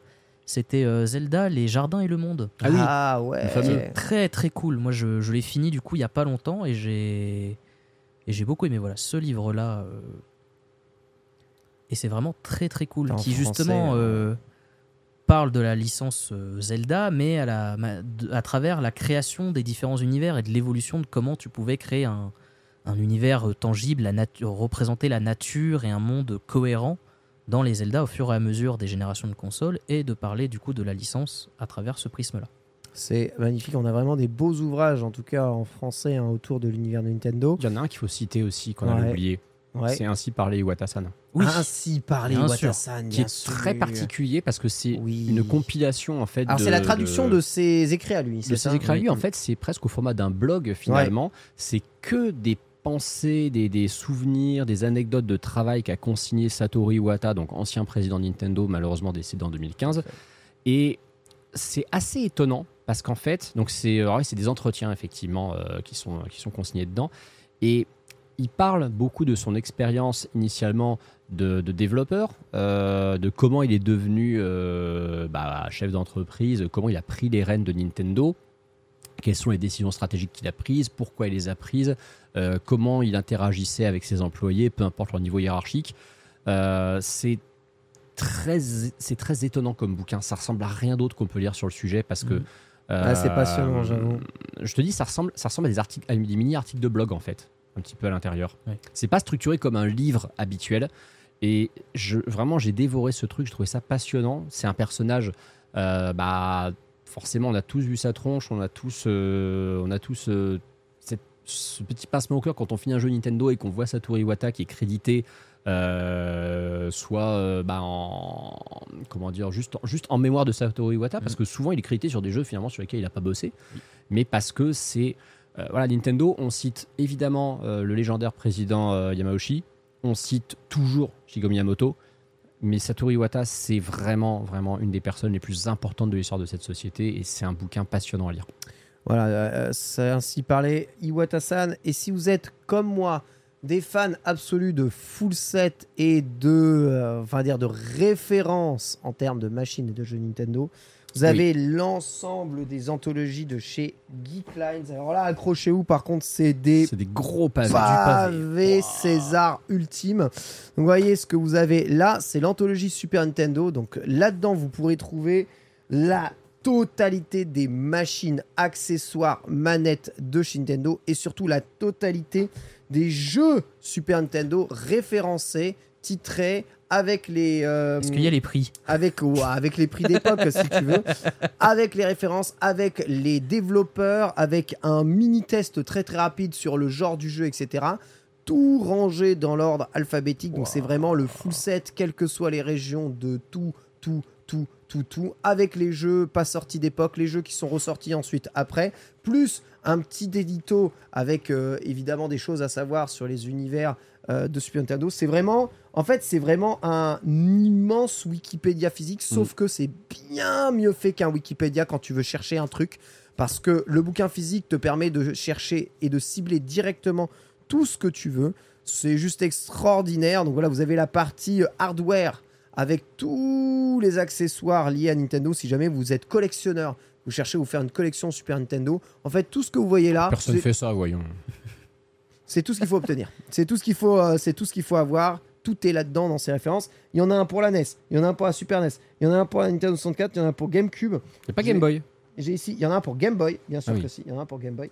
Et euh, je les ai tous. Voilà, je suis ultra fan de ces bouquins. Notez qu'ils font aussi euh, Neo Geo PlayStation, hein, et que au-delà de la PlayStation, après, en fait, il y a tellement de jeux et tellement d'accessoires de merde sortis partout qu'ils ont rage kit. Parce qu'après, les jeux deviennent juste un bougli-boulga de, de, de tout et n'importe quoi. ils Voilà. l'ont pas fait pour la Wii c'est dommage j'aurais aimé lire la page de Kiki Trick Ah, ça j'avoue. Mais il y a trop de jeux en fait sur ces consoles-là. Il y a vraiment beaucoup trop de jeux. Voilà, ça c'est pour la Nintendo 64. Donc voilà, Geeks, euh, Geeks Line qui ont tout ça. Voilà, ça c'est mes. Ça c'était le cadeau d'anniversaire facile qu'on me faisait. Et ça marchait à chaque fois. Et je ne quitte pas ces bouquins et je les réouvre très très très fréquemment dès que je veux me renseigner sur un jeu, son existence, sa date de sortie, etc. etc., etc. Voilà. Mon cher Ken, puisque tu parles de collection, est-ce que tu veux que j'aille chercher ce qu'on va montrer dans le plaît. des curiosités? S'il Voilà. te plaît, vas-y, je t'en prie, va Je chercher reviens. ce qu'on va montrer dans le cabinet des curiosités et on va continuer avec la prochaine question, question de Odwi qui nous dit bonjour les Nintendo. J'aimerais avoir votre avis avec l'expansion de plus en plus grande de l'intelligence artificielle. Alors j'ai pris un coup de cul reverse side de Antistar. Euh, Est-ce que vous pensez que Nintendo ou un autre studio de jeux vidéo serait susceptible de l'utiliser à l'avenir pour créer de futurs titres L'intelligence artificielle va-t-il faire partie euh, eh bien, des jeux développés par Nintendo? Borvo, à ton avis là-dessus, toi qui as un Oh. métier menacé par l'intelligence artificielle Bah oui, de toute façon, l'intelligence artificielle, c'est un outil et ils vont l'intégrer euh, à, leur, euh, à leur manière de développer des jeux et ils vont les, les utiliser. De toute façon, ils s'en servent déjà, à mon avis, un peu. Il y a plein de. Plein d'outils de. bah, il y a- Ouais. il y, a plein d'outils de création, de, de, de création, tu sais, euh, qui utilisent déjà des versions basiques de l'IA. Tu sais, tout ce qui est machine learning, enfin tout ce qui serait du machine learning. Ouais, Ça, ça existe déjà un peu, tu vois. Ouais. Ça- tu peux déjà retrouver ça dans des suites Adobe. ouais. Donc en fait, je suis sûr qu'ils ont déjà. On prononce Adobe. Oui, on prononce Adobe. Oui. Oui, moi je dis Adobe. Je dis Adobe, moi, comme un con. Ah ouais Sérieux? C'est Adobe. Tu, tu- Ah oui, c'est A- Adobe. Adobe un mec? Adobe, Adobe, Là, je me sens vraiment con. là. Adobe, évidemment que c'est Adobe. Mais oui, l'IA c'est un outil et forcément que les studios de jeux vidéo vont les utiliser dans, euh, dans leurs jeux. Après, moi pour moi, ce sera dans la création de jeux. Ils vont, je pense pas que dans 5 ans, on va déjà se retrouver avec des jeux où tu vas parler à ton jeu et ton jeu va te répondre euh, en mode Donc IA. pour toi, c'est quelque chose dont ils ne feront pas la promo, c'est juste des petits outils qui sont Ce intégrés sera- justement dans ouais, leurs voilà. outils de développement. Ils les utilisent comme ça parce que en fait, ça vient dans les mises à jour des trucs, mais c'est pas quelque chose à ton avis dont ils vont faire euh, une utilisation centrale dans le futur développement de leur jeu. Ce sera pas une mécanique de gameplay, je pense. En tout cas, pas pour la génération actuelle ou même la génération suivante, mais ce sont des outils qui seront faits, qui seront utilisés dans le hardware de la console et dans le développement des jeux. Quoi. Beaucoup de teams Adobe, hein, justement, très probablement ceux Ah, qui je suis rassuré. Très probablement ceux qui trouvent Breath of the Wild mieux que Tears of the Kingdom. Sachez qu'ils sont quand même 20% dans le chat. C'est chaud. euh... Antistar. Est-ce qu'à ton avis, l'intelligence artificielle va agir de façon non négligeable dans les futures productions de Nintendo? Je pense pas, en tout cas pas effectivement euh, dans, l'immédiat. Euh, déjà parce que toute cette expansion effectivement de l'intelligence artificielle depuis quelques temps, euh, c'est le genre de phénomène pour moi que Nintendo doit à peine surveiller d'un œil. On sait que Nintendo fait beaucoup de choses dans son coin. Ils regardent viteuf ce qui se passe à côté, mais en général ils en font rien. Euh, parfois, ils décident à aller euh, explorer un peu un terrain euh, viteuf. On l'a vu avec la VR, on a vu comment ils l'ont fait. hein. Euh, je pense pas, pour le coup, que Nintendo. Bon, après, j'ai pas des connaissances hardware très, très poussées, donc euh, peut-être que je passe complètement à côté du propos, mais je pense pas que ce soit dans leur priorité. Par contre, je ne serais pas du tout surpris que Nintendo cherche et pour moi prenne de l'avance à bosser sur l'IA à l'intérieur des jeux. La fameuse IA qui, pour moi, Voilà. est, un- est un plafond de verre absolu depuis de longues années. Voilà. Les jeux, en fait, sont de plus en plus beaux, sont de plus en plus vastes, sont de plus en plus complets. Et en fait, on ne résout toujours pas le problème des IA Bah, qui on a sont... fait un progrès immense grâce à Cyberpunk 2077 quand même. Ouais, ouais, ouais. euh, Il y a que- il y a que Borvo qui, a Borvo qui a vraiment compris. ouais, je vois où tu veux en venir. euh, ouais. Mais oui, je vois ce que tu veux dire, mon très cher Antistar. Donc ça pourrait faire un peu de Et, bien euh, aux, IA, aux IA des jeux Nintendo. Et, tu vois, là où, euh, là où Nintendo pourrait justement prendre une avance qu'on n'a pas vu venir, c'est que Nintendo n'est pas dans cette course à la, à la puissance, ils sont dans une course à la technologie, mais pas ah, la même. D'accord, ok, ouais. Et ils ont trompé leur monde, ils ont surpris tout le monde avec Breath of the Wild en faisant justement un open world qui était finalement bien plus intelligent que tous les open world de leur C'est génération. vrai, fait main. hein. Tout à fait. Fait main avec un moteur qui est, je pense, que tout le monde jalouse, que tous les vrai. créateurs d'open world jalousent Ouais, parce que la, la- permissivité de ce moteur est complètement tarée. Je pense que le, le moteur Decima, qui est pourtant fabuleux, celui de Guerilla, ils doivent, Ouais. ils doivent être deg de ne pas avoir des possibilités pareilles. Fabuleux, mais dès que tu rencontres une racine, tu peux plus avancer, c'est terrible. Tu parles de- Ah oui, tu parles de. Non, cru que tu parlais de Breath of the Wild. Enfin, De désolé, je comprenais pas là. Alors, n'exagérons rien quand même. Mais Ouais, oui, J'exagère rien, hein. oui c'est c'est sûr que c'est moins. Bah oui, Oui, de toute façon, c'est moins ouvert, ça, on est Tu ne prends d'accord. pas le chemin qui est le jeu voulait pour toi. Ken. Ah. Et- Tu vois, là où, là où c'est intéressant, c'est que je pense que Nintendo peut très bien, sur la prochaine génération de consoles, euh, ne pas forcément, une fois de plus, faire un bond en avant sur la question de la puissance euh, qui soit euh, conséquent. Alors, qui soit suffisant pour que les gens se disent Ok, ils ont fait un effort, on a enfin une console qui est plus puissante que la Switch et qui est plus ac- acceptable. Euh, mais que par contre, on ait des jeux qui soient plus intelligents, où on ait des comportements des IA alliés ou ennemis qui soient bien plus malins. On le voit de toute façon quand on joue. À à Tear- Tears of the Kingdom, ça se sent que c'est plus ma... L'IA est plus maligne. L'IA est beaucoup plus Mais maligne. c'est de la programmation humaine, Oui. je peux te le dire, hein, vraiment. Mais c'est quelque chose de très très complexe et c'est quelque chose. euh, bah, beaucoup beaucoup de, de développeurs justement me disent que pour eux c'est vraiment le, le- le- le gros champ de bataille. C'est que bah oui forcément, euh, qu'est-ce que les- qu'est-ce que les joueurs, qu'est-ce que le grand public attend? C'est des jeux de plus en plus beaux, de- des jeux de plus en plus grands. Mais plus un jeu va être réaliste, plus tu vas te rendre compte à quel point l'IA est stupide Ouais, et plus ça va te sortir Ça, du jeu. C'est vrai, c'est tellement vrai. Je me, je me souviens que euh, c'est des trucs qui sont très bien corrigés dans le 2, mais je souviens que la première fois que j'ai fait The Last of Us, un des très rares défauts que j'ai trouvé au jeu, c'était la stupidité absolue des IA, Ah ouais, c'est clair. que je trouvais tellement en... Comment dire Je me suis dit, sur un jeu plus moche, ça m'aurait moins choqué, mais sur un jeu qui était aussi beau, qui était aussi réaliste, qui était aussi crédible, il y avait un moment, ça me cassait une partie de mon immersion. tu En vois. fait, surtout, c'est que d'un côté, l'IA débile, c'était des monstres, ça pouvait aller, mais Mm. quand c'était les Oui, humains oui, oui. qui avaient deux de Ah, QI, euh, c'est je- ça qui était dur. Et tu sais que je me suis Surtout quand demandé... il te voit, mais qu'il te voit pas, c'est terrible. Mais ouais, non, mais tu sais que je me suis demandé pas mal de fois si justement il n'y avait pas eu beaucoup de survival horror fait avec des monstres parce que c'était plus facile de justifier que le comportement de l'IA était débile. Ouais, c'est possible. oui. C'est possible, je pense que oui. Mais euh, et, et, et alors pour le coup, bon, on sort beaucoup du sujet Nintendo, mais pour le coup, The Last of Us 2 corrigeait énormément ça et c'était une des IA ennemies les plus intelligentes que j'ai vues. Bon, après, ils attendent tous de se faire Mais, euh, buter dans le dos, de toute façon. Ah, c'est pas, plus euh, subtil que ça dans Télé 2, vraiment, hein. beaucoup plus subtil que ça.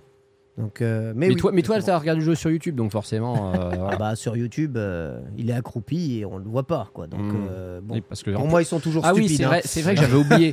J'a- J'avais oublié que tu regardes les jeux sur YouTube et en plus tu regardes des gens qui le font en facile. Ouais, c'est vrai, voilà. j'avais zappé Ouais, que ouais, toi tu faisais le euh, euh, voilà. désolé, euh, dès que t'es accroupi dans des airs, on te voit pas. donc, euh, de toute façon, c'est- pour moi, c'est stupide. Bref, euh, je parlais un peu sur ce sujet parce que c'est un sujet que je maîtrise un peu. Pour moi, il y a deux types d'axes sur l'intelligence artificielle. Donc, vous en avez parlé. Il y a l'intelligence artificielle sur euh, bah, tout simplement les mobs et globalement tout ce qui a trait aux phases de gameplay du jeu.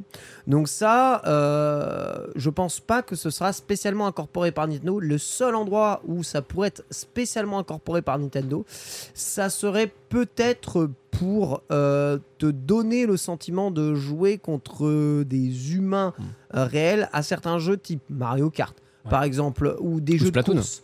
Euh, Splatoon, voilà, exactement. Ou pour apprendre euh, avec une IA qui évolue dans Voilà. un Smash Bros. Exact. euh, Pour moi, c'est pour du jeu multijoueur, voilà, euh, bon, à tendance entre guillemets un peu compétitif. Donc là, oui, en effet, peut-être que les différentes IA aujourd'hui, donc j'entends machine learning, pourraient justement faire ça. On sait déjà que Forza incorpore ça ou commence à incorporer vachement ça du côté de chez Microsoft dans ses jeux. Ça fonctionne bien. Gran Turismo essaye de le faire aussi. Ça fonctionne pas, mais euh, c'est quand même une bonne volonté euh, de la part de chacun. L'autre côté, c'est l'IA technique. Et ça, je pense que Nintendo ne pourra absolument pas échapper à ça, ne serait-ce que parce que, en fait, sans réellement avoir à développer quoi que ce soit, des procédés d'intelligence artificielle de calcul et d'augmentation euh, graphique euh, automatique se feront probablement de façon logicielle sur leur future machine de jeu sans qu'ils aient vraiment à demander quoi que ce soit. En vérité, des procédés comme le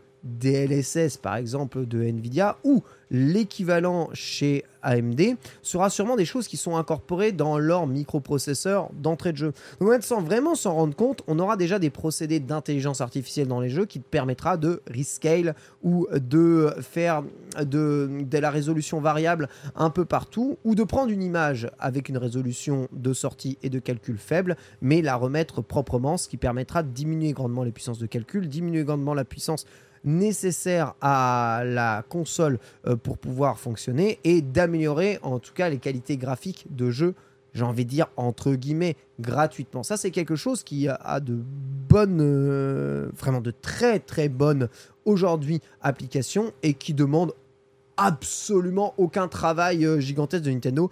Et Nintendo, s'ils peuvent continuer de développer en basse résolution, ça leur ira très bien si c'est l'IA qui fait tout le travail ensuite après en 4K, le FSR. Voilà, d'AMD, merci beaucoup. Et sachez que, bon, euh, pourquoi est-ce que j'en parle? Parce que justement, cette technologie est déjà utilisée.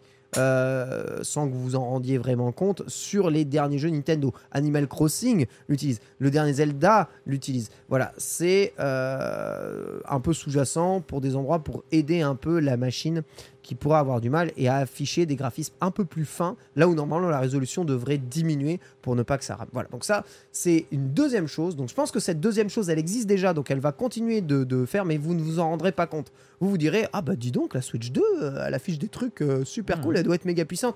Mais ce sera pas vraiment de la puissance brute, ce sera de la puissance déportée ou alors de la calculation, euh, du calcul par intelligence artificielle. Ah, je, je ne m'entends plus. Allô, allô, oui. Allô, allô Pierre? Pierre, oui, allô C'est Pierre, toujours bon pour toi? Pierre, oui, bonjour. Ouais, Je sais pas pourquoi je m'entends plus. Ok, t'inquiète. Ok. Est-ce que vous m'entendez toujours? On t'entend très bien. Impeccable, d'accord. Je ne sais pas pourquoi je complètement disparu de mon micro euh, d'un instant à l'autre. Voilà, donc ça, c'est quelque chose qui risque, à mon avis, d'arriver et on verra eh bien plus tard euh, si ça sera développé par euh, Nintendo ou pas. Impeccable, voilà, je pense qu'on a fait le tour là-dessus. On va enchaîner avec le magnifique cabinet des curiosités. C'est parti. Oh, yeah! Notre cabinet des curiosités. Ah, ça y est, j'ai retrouvé le son. On n'a pas segmenté la partie du coup euh, podcast Non. YouTube. Là, non, parce qu'on va, on va parler un peu. en Ouais, on va décrire temps, on va décrire, ça ira. ça. De toute façon, au pire, les gens euh, dans le podcast, eh bien, arrête là.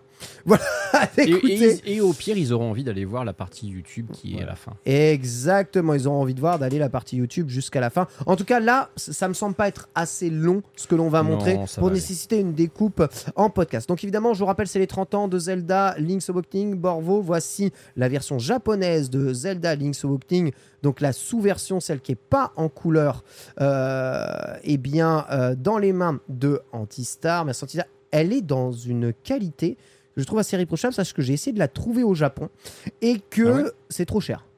Ah oui, à ce point-là, il y a Ouais. combien maintenant Ah, c'est euh, vers 80-90 balles. Ah oui, quand même. Ouais, ça fait mal au fion, hein, mais euh, tout a augmenté. Donc, on va juste vous montrer effectivement en comparaison à quoi ressemble, parce que bon, vous avez l'habitude de voir, je pense, des jeux Game Boy euh, européens. Vous en avez peut-être si vous avez eu la chance de garder, par exemple, vos Pokémon ou vos Mario ou vos Zelda ou vos Metroid 2, on sait jamais. hein. En ce cas-là, vous avez de la thune, c'est très bien. Euh, donc, on va faire un petit comparo entre une version japonaise et une version européenne à droite. Vous voyez, c'est pas le même Ah, format intéressant. Ouais, vraiment, vous voyez, ça, c'est les deux exact même jeu. J'hallucine de la qualité de ton Zelda européen. C'est très difficile de garder une boîte européenne dans cet état. hein. Et tu sais que je le- et tu sais que je suis pas ultra satisfait de son Ouais, état. il est, il est quand même un peu abîmé. On, voit- oui, on voit- on voit sais. sur- en bas sur la Ouais, tranche contre, là, t'es ici. vraiment, pointilleux quand même. hein. Mais oui, Ah ouais, ouais. Et encore, je suis pas de ces tarés qui veulent du mine de chez Mint qui serait gradé 9,5, euh, tout ça. Mais voilà, je lui trouve quelques, quelques petits défauts. On va quand même montrer la version japonaise parce que celle-là, je pense que beaucoup de gens la connaissent, l'ont eu, voire l'ont encore. À quoi ressemblent les jeux Game Boy japonais? C'est une boîte qui s'ouvre évidemment par le dessus comme ça. Boîte par dessus, donc boîte en carton. Boîte par en contre, c'est l'insert qui change vraiment tout. hein. Exactement. Donc on a bah, forcément donc ce petit truc en plastique comme on a Voilà. dans certains jeux Game Boy. Insert en plastique, c'est rare de l'avoir en plastique chez nous. hein. Euh, Il y a des jeux européens qui l'ont, mais j'ai jamais trop compris Ouais. lesquels. Je t'avouerai que c'est un truc qui m'échappe un petit peu. Donc la cartouche, bah, c'est le visuel euh, qu'on a sur la boîte japonaise. Donc, qui est bien pas- meilleur que le nôtre. hein. c'est Je pas comprends pas qu'on n'a pas ça, nous. Ah non, mais en fait, en Europe, on a vraiment pour le coup le visuel de la boîte SNES. hein. C'est Ouais, c'est ça. Ouais. Ils ont voulu reproduire Ouais, la boîte SNES. Ils ont voulu reproduire la boîte SNES, sachant que déjà la boîte japonaise de Zelda 3, elle est bien plus inspirée que la boîte, euh, comment dire, que la boîte européenne, enfin la boîte occidentale. Donc la petite notice qui est là, qui est toute mignonne, qui je crois est en couleur à l'intérieur. J'ai un 100% couleur. doute. 100% couleur, hein, ouais, c'est ça. Avec vrai Game Boy hein, dessus. Ah, quand il tire, ah, c'est trop Ah stylé. oui, parce que là on a des. Alors moi je vois pas, je Ah là vois là, pas ce qu'il y a dedans. Attends, je vais essayer de vous montrer quelques, quelques c'est ouf d'avoir des manuels comme ça. Alors que. Alors, pauvre Borvo, il voit rien du tout. Pauvre Barvo. Mais Barvo, je, ah, on peut même Borvo, pas il te pourra regarder retour. sur son retour au moins. Je regarde sur mon retour. Je regarde sur son tour. Alors, sache par contre que le jeu est en noir et blanc là. Alors le jeu est évidemment totalement en noir et blanc, hein, euh, Link's Awakening, puisque bah, c'est l'original sur Game Boy en noir et blanc, celui qui est meilleur, donc la superior version. Euh, je vous ai pas rapporté la version Game Boy Color parce que pour le coup, euh, bah déjà elle est moins bien. Et puis en plus, j'ai rapporté quelque chose de plus intéressant. J'ai rapporté le guide de la version Game Boy Color. Vous voyez un petit peu à quoi ressemble ce, ce- ce guide japonais, et surtout vous voyez bah, du coup la différence de d'artwork entre ah, donc ouais. parce que le- le- le- ce que la couverture de- du guide Game Boy Color, c'est littéralement le même visuel que sur la boîte non. du remake. Ah oui, Game par Boy contre, la Color. boîte est vachement plus moche, je trouve. Donc, elle est évidemment bah, comme le jeu, hein, d'une manière générale. moi, j'aime moins. Et euh, donc, vous avez ces deux, euh, ces deux versions qui s'opposent un petit peu. Le guide qui est évidemment très complet. Je vais tomber sur une page au pif, je ne sais pas ce que c'est. Alors là, c'est le boss de fin. T'es sérieux? Il y a le boss de fin et le boss qu'il y a, je crois, dans le donjon des couleurs. Allez, comment On va le aller un petit peu plus loin. Voilà, là, je sais pas sur quoi on tombe. Euh, Comment trouver des cœurs, je crois. Très bien. On vous montre le dos de la, le dos également où il y avait. euh, Ouah, Marine. où on voit Marine. Euh, un- ça, c'est un artwork qui est spécifique à la version Game Boy Color. Il n'existait pas sur la, sur la version d'origine. Zelda no Densensu sans Zelda, hein, quand même. hein, Alors propre, oui, oui, hein. ça c'est génial. C'est le jeu. On a, on a les artworks aussi des objets qui sont les mêmes que sur le, le jeu d'origine, qui sont très mignons. Moi, je les aime beaucoup. Ouais, sublime, j'avoue. Ils sont vraiment très dans le, dans le, dans le Vous style. connaissez Bon, la feuille, c'est Pardon. incroyable. hein, c'est la même feuille Boko qu'on a aujourd'hui, c'est Voilà, trop bien. je vais la montrer à, à Borvo quand même que Borvo puisse en Vas-y, profiter un petit peu. Voilà, voit, ça. Avec un petit Yoshi. Avec la petite peluche de Yoshi, exactement. Donc la version européenne, quand même, je vais vous la montrer parce que bon, c'est vrai que ça rappellera des souvenirs à pas mal de gens. Donc cette fameuse, euh, cette fameuse boîte dorée. Ah, je l'avais, je l'avais, je l'avais. Je l'ai tellement, euh, massacré, je suis tellement triste. Est-ce que tu as encore ton Ah, mais attends, mais t'as un insert en plastique dedans? Oui, j'ai un insert en plastique, comme la, comme la version Jap. Je ne sais pas pourquoi. Donc avec la notice française. Et les notices, la différence, c'est que par contre, elles, elles étaient globalement en noir et blanc et avec une teinte un peu monochrome pour faire genre il y a de la couleur, une espèce de rose, euh, vert gris, je sais plus quoi. Je sais pas si on en voit là sur ces Euh, pages. Ouais, c'est ça. C'est vachement moins beau. Hein. C'est moins joli, hein, c'est Est-ce que c'était pas pour simuler euh, ceux qui avaient déjà la Game Boy Color à l'époque Bah, euh, en, 80 en 93, non, clairement pas Non. pour le coup. Attends, il y a- ouais, Mais, il va y euh, avoir zéro artwork en couleur, en couleur y par a contre. zéro artwork en couleur. Je vais avancer un petit peu. Tiens, on a un T'as le dos est d'une tristesse. ouais. Voilà, je l'ai sur, je l'ai sur cette page. Alors là, on a, là, on a un artwork de Link. euh, Oh avec là là, avec cette, cette bichromie. euh, Cette bichromie extrêmement gênante. Tous les objets aussi là de l'inventaire que j'ai gardé ici.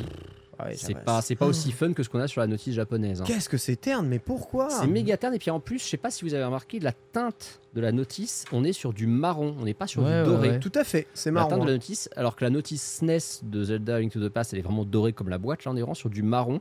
Le packaging européen en lui-même, il n'est pas très très original, il n'est pas, il est pas incroyable. Euh, cette version, c'est la version qui est sortie donc vraiment pour le territoire français, euh, commercialisée peut-être en Belgique aussi euh, et au Luxembourg. J'ai toujours un, un petit doute. Euh, mais voilà du coup à quoi ressemble la version qu'on a eue chez nous à l'époque. Incroyable. J'ai gardé un dernier petit truc pour vous montrer qui est. Parce que bah, j'aurais pu vous montrer les trucs du remake, mais le remake, bon, déjà, je pense que la majorité d'entre vous l'ont acheté. Le remake, vous le connaissez. Ken a peut-être d'ailleurs sa version collector. Alors, quoi que non, parce que la version collector, je crois qu'elle est là-haut. Elle est euh, au-dessus de Pierre, il me semble, si je Oui, dis pas elle de est conneries. juste au-dessus. euh, Voilà, je l'avais, je l'avais déjà vu. Par contre, je vais vous montrer, du pied. Évidemment. je vais vous montrer un objet promotionnel euh, du remake que vous avez peut-être jamais vu et que- auquel moi je tiens beaucoup. C'est ce set de pins. Ce sont les pins. Alors attendez, je vais attendre que Ken il ait fini de. de, de- Je de zoome ma version collector incroyable. avec sa propre collection, voilà, que, Eh oui. que Pierre nous pointe, nous pointe du doigt. C'est pas beau de montrer du doigt, Pierre. Merci Pierre. Voilà. Et là, t'as quoi là? Donc je vous montre un objet promotionnel du remake de Link's Ah, Awakening. c'est trop oui. stylé. Ce sont des pins à l'effigie des 8 Ah instruments là des là, sirènes. ouais, ça c'est de ouf. C'est officiel. J'ai envie de dire, ils sont officiel. plus beaux que ceux de la collector de Tears of the Kingdom. Ah, c'est dur. Ça demande à- pourquoi est-ce qu'il y a Yoshi dans la notice? Sachez que Yoshi, t'as un- une peluche à récupérer dans le jeu. hein. Il y a une peluche à récupérer effectivement dans l'UFO catcher du jeu, ouais, tout à Ouais. fait. Euh, donc là, vous avez les 8 instruments, ce sont des pins, hein, vous pouvez voir derrière, il y a les petites, les petites broches. Et, euh, Donc, on a Link, on a Link, on a Ken qui redonne l'air de la, de la balade du poisson rêve. Et bah ça, c'est un truc que je tenais vraiment à avoir dans ma collection. Déjà, comme je vous l'ai dit, parce que c'est mon, c'est mon jeu préféré. Et puis parce que je trouvais vraiment l'objet extrêmement Trop sympa. bien. Et ça, tu vois, c'est intéressant que Borvo ait parlé du collector de Tears of the Kingdom avec ses pins. C'est vrai que ça, ils auraient pu le mettre dans le collector de Link's Awakening. Bah ouais. Le collector de Link's Awakening, il est très bien, surtout que nous, en Europe, on a le meilleur collector. Oui. Il est meilleur que le japonais, Oui. puisqu'on a le, le- le steelbook en plus que eux à n'ont pas. Tout à fait. Mais, euh, mais ouais, ils auraient, ils auraient pu mettre ça en plus. J'aurais bien aimé vous ramener mon énorme fresque, euh, la reproduction de ma fresque de Link's Awakening. Ça tenait pas. Hein. Bah, c'est surtout qu'elle est. Ouais, et puis bon, j'ai pas envie de prendre le risque de. Eh, Elle serait peut-être rentrée dans le sac. euh, Non mais s'il vous plaît. Voilà. Tu sais, un, un qui font Bien le, sûr. le- qui, qui passe le test de PS5 là. Ah, formidable évidemment. Bon bah moi je sors euh, quand même euh, la version française hein, de, Euh. de Zelda DX, vous voyez, qui était noire ici. Donc ça c'est mon vrai. mode d'emploi personnel. Enfin personnel non parce que c'est un cadeau d'Antistar. C'est vrai que je t'avais offert ça ton anniversaire en plein ami bro. Exactement, exactement, plein d'amis Tu veux que je le tienne peut-être Et comme vous, vous le voir, t'as pas besoin, regarde. Et je bien, la tienne. incroyable, sans me la tenir. Et bien c'est mieux. parce que tout est en couleur dedans. Tiens, regarde Antistar Ah, super. sur la version DX. Donc en fait, il y a que sur la version Ouais. DX on a le droit à la vraie notice. Trop bien. Voilà, donc je dis ça, moi je dis rien. hein. Ah, parce que le Ouais. jeu il est en couleur, c'est pour ça. Voilà, exactement. Ils ont fait un Ouais, effort bah, sur la notice. Ouais, bah, j'ai mal aux yeux. Voilà. Bah, t'as mal aux yeux parce que c'est beau. Alors le seul truc bien, c'est qu'on voit Marine en couleur. Voilà, c'est tout. exactement, on voit Marine en couleur aussi. Et on voit le faux Mario aussi. en Et on voit le, Et on voit, on voit le père de, on voit le Mario, père ouais. de Mario aussi, c'est incroyable. hein. Ouais. C'est fou. C'est absolument fou. Voilà, donc magnifique, euh, magnifique jeu. Et la cartouche aussi est noire en Europe d'ailleurs. C'est vrai. Euh, ce qui n'est pas le cas au Japon hein, d'ailleurs, Zelda DX, non euh, Non, Zelda, je l'ai pas apporté puisque bon. voilà, je sais, tu- tu respectes pas le jeu, bien Bah. Déjà, je le respecte pas et puis voilà, je me suis dit que ça ferait un peu double emploi en montrant déjà le, le, le jeu japonais de base. Mais voilà, c'était euh, c'était des, des- des petites curiosités euh, liées à Link's Awakening. J'aurais pu vous ramener d'autres trucs. Mais c'est vrai que j'ai un petit peu improvisé ça, surtout qu'au au début, on n'était pas censé faire un dossier euh, sur Link's Awakening. Bah, Mais ce un jeu- peu, oui, voilà. non, bah un peu quand même, un peu quand même. Mais ce jeu a fêté ses 30 ans quand même. Bah oui, c'est ça. ça. reste à signaler. Et au pire, si vous voulez voir euh, plein de trucs sur Link's Awakening, j'ai fait une vidéo hier euh, en, en stream qui est dispo sur YouTube où il y a bah, beaucoup, beaucoup, beaucoup plus d'objets, euh, notamment même des magazines d'époque qui parlent du jeu, des magazines français qui parlaient du jeu. euh, qui avait de- notamment Nintendo Player qui avait fait un petit dossier de 6 pages en mode euh, Zelda arrive sur Game Boy, c'est la folie. Ah Ça, oui, bah, ça c'est vrai. oui, c'était la Ça, folie, c'est hein. complètement C'était vrai. incroyable.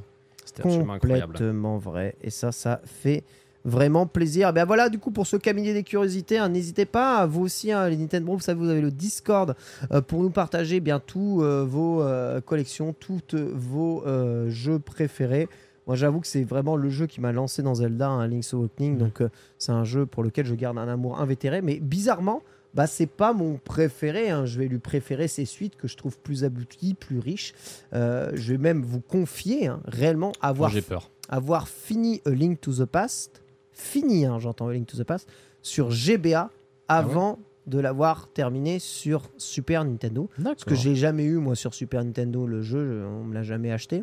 Donc je l'ai fait, sur, je l'ai fait sur émulateur Super Nintendo bien plus tard. Euh, tu vois, enfin sur émulateur sur console virtuelle Super Nintendo bien plus tard.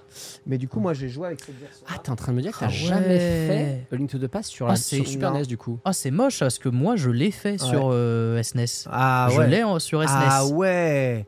Bah dis donc, t'as eu de la chance. Moi, j'ai, moi, je, moi, je l'ai fait avec la version européenne, donc qui comporte une- Force Word ouais, et le ri- et, et le portage en fait, pas le remake, Ouais, hein, ouais. euh, de, euh, de Link's Awakening. Et je l'ai fait là-dedans. Et on euh, voit que c'est ton jeu d'époque que t'as acheté neuf parce qu'il a l'air d'être absolument impeccable. Ah oui, c'est Ouais. le jeu d'époque que j'ai acheté neuf avec mon argent. C'est à l'époque où je commençais à acheter mon argent. euh, oh, j'ai acheté Acheter mon mon argent. argent par les fenêtres, c'est ça à jeter mon argent par les fenêtres, ouais, tout à fait, c'est exactement ça. À, jeter mes, à acheter mes jeux moi-même, et j'avais vraiment un truc avec les Zelda 2D. Ouais. Et, euh, et ouais, que ce soit sur Game Boy Advance euh, avec euh, Ocarina of Time, avec euh, Oracle of Season euh, et Oracle of Ages, mais aussi avec Zelda, puis ensuite Metroid. Mais franchement, c'est des jeux, c'est des jeux qui m'ont surtout accompagné sur console portable et pas trop sur les consoles de salon après, Mhm. où l'arrivée, à- c'est ouf, hein, mais des, des trucs en full 3D, bah, je trouvais ça nul. Mm. Tu vois, surtout Ouais. le début de le début de la 3D. Tu vois, le vrai premier jeu 3D, je pense, qui m'a donné un peu de plaisir à jouer, où tu sentais la 3D autour de toi vraiment Mm. évoluer, c'est Sunshine, je Oui. pense. Vraiment. Sinon, euh, je Amen. Considère, je considère pas les jeux Ouais. de course comme étant des jeux où tu sens la 3D autour. Sinon, le reste, à chaque fois, je trouvais ça plus désagréable que les jeux 2D. Il y a qu'à partir de Super Mario Sunshine où j'ai vraiment trouvé ça. Et Wind Walker, du coup, qui Mhm. m'a complètement fait oublier. Pour moi, une expérience qui était assez désagréable hein, sur Ocarina of Time, hein, je dois bien vous avouer. À jamais savoir où la caméra se pose, à avoir un jeu qui est lent et qui rame. Et Euh, pourtant, c'est pas le pire de son époque. hein, Franchement, euh, le jeu en est génial, 3D. mais tu vois, je me dis, même si le jeu propose des choses extraordinaires, pour moi, je sentais que c'était des jeux euh, qui manquaient d'aboutissement parce que techniquement, euh, bah, c'était pas suffisant. Quoi. Après, je me suis beaucoup amusé avec euh, Mario 64 aussi, c'est vrai, mais moins quand même qu'avec euh, avec Sunshine. Bon, bref, c'est la vie. On en parlera peut-être un autre jour, hein, quelque part, dans une autre vie, quelque entre tous les Nintendo, bien entendu. Et on va pouvoir passer, eh bien, tout simplement à la fin. Merci pour tous les jeux anniversaires de partenariat. Je sais pas ce que c'est, mais tout le monde souhaite ça aujourd'hui. Ouais, c'est vraiment formidable. ça doit être- ça doit être la date de ton partenariat Twitch, je pense. C'est possible, ça, ça doit être un anniversaire incroyable, c'est vrai qu'il faut le fêter. J'en profite évidemment pour vous signaler que Nintendo est toujours un podcast aussi indépendant et que vous avez hein, les comptes hein, qui sont tenus sur le Patreon. N'hésitez pas à passer un Patreon. On vous tiendra au courant sur la venue de Florent Gorge, promis. Euh, il nous tiendra au courant sur sa disponibilité, non disponibilité. Avec son, son sourire euh, charmeur juste ici, ne vous laissez pas avoir. C'est un homme plein de connaissances. Occasion pour moi de remercier bah, tous les soutiens évidemment à la chaîne, hein, surtout les niveaux étoiles, que l'on remercie tout particulièrement Alizé Fournier, hein, All You, Amélie Jouet, Arne Grimm ou encore Axel, mais aussi en B, hein, BG Billy Bouvier, Buzzin Frog, hein, Bitel 2. On remercie évidemment encore plus que les autres. Captain Giro, hein, Cédric Bounouvrier, hein, près dans l'essai, hein, Chlora, Luhart, hein, Clem Sidieu, hein, toujours fidèle, hein, Coste, hein, Cyrillus, Daruxan, David Rousseau, hein, Decidendo, Diabétique, nouveau diabétique, il me semble, hein, du Van Yanis, ou encore Elsa. euh, et c'est Gamer. Oh putain, je pense que celui-là. Elsa Elsasser Gamer, punaise, merci. Fab de Liège, Fireman, Fireman, euh, Flo Flo, euh, Floricu, Florian Chaigne, Oui, c'est moi. qui c'est. Foncan, Fred et Axiste. Voilà, merci évidemment à vous tous. Vous retrouverez évidemment cet épisode en rediffusion sur ma chaîne YouTube à partir du dimanche gratuitement en podcast dès ce soir pour tous les abonnés évidemment euh, au Patreon Nintendo. Et puis nous on se donne rendez-vous la semaine prochaine. Je vous tiens au courant du coup du programme. Notez que Sunday devrait rentrer la semaine prochaine. Donc euh, quoi qu'il arrive, euh, si eh bien on va dire on n'arrive pas à on arrive à l'avoir sur le plateau et on n'arrive pas à avoir Florent Gorge, on a largement de quoi refaire un plateau rempli. Et n'oublie pas, fin du mois, 28 juin, Adeline Chetey, hein, dans l'émission. D'ailleurs, pour l'occasion, je vais peut-être demander à prendre un studio un peu plus grand pour faire un Nintendo spécial. Vous l'avez De probablement toute façon, vu. studio, pas studio, Oh. je squatte chez toi hein, à la fin Voilà, du mois. Je viens. Voilà. Je suis obligé de rencontrer Adeline. Ah bah voilà, merci quand même, ça fait plaisir. Eh bien ça sera l'occasion en tout cas de lui dire bonjour et surtout, patati patata, qu'est-ce que je voulais dire? Ouais, on a du pognon Donc euh, on va peut-être pouvoir dépenser ching. Voilà, on va peut-être pouvoir dépenser euh, au moins une fois dans un plateau où on tient à 5 une folie financière.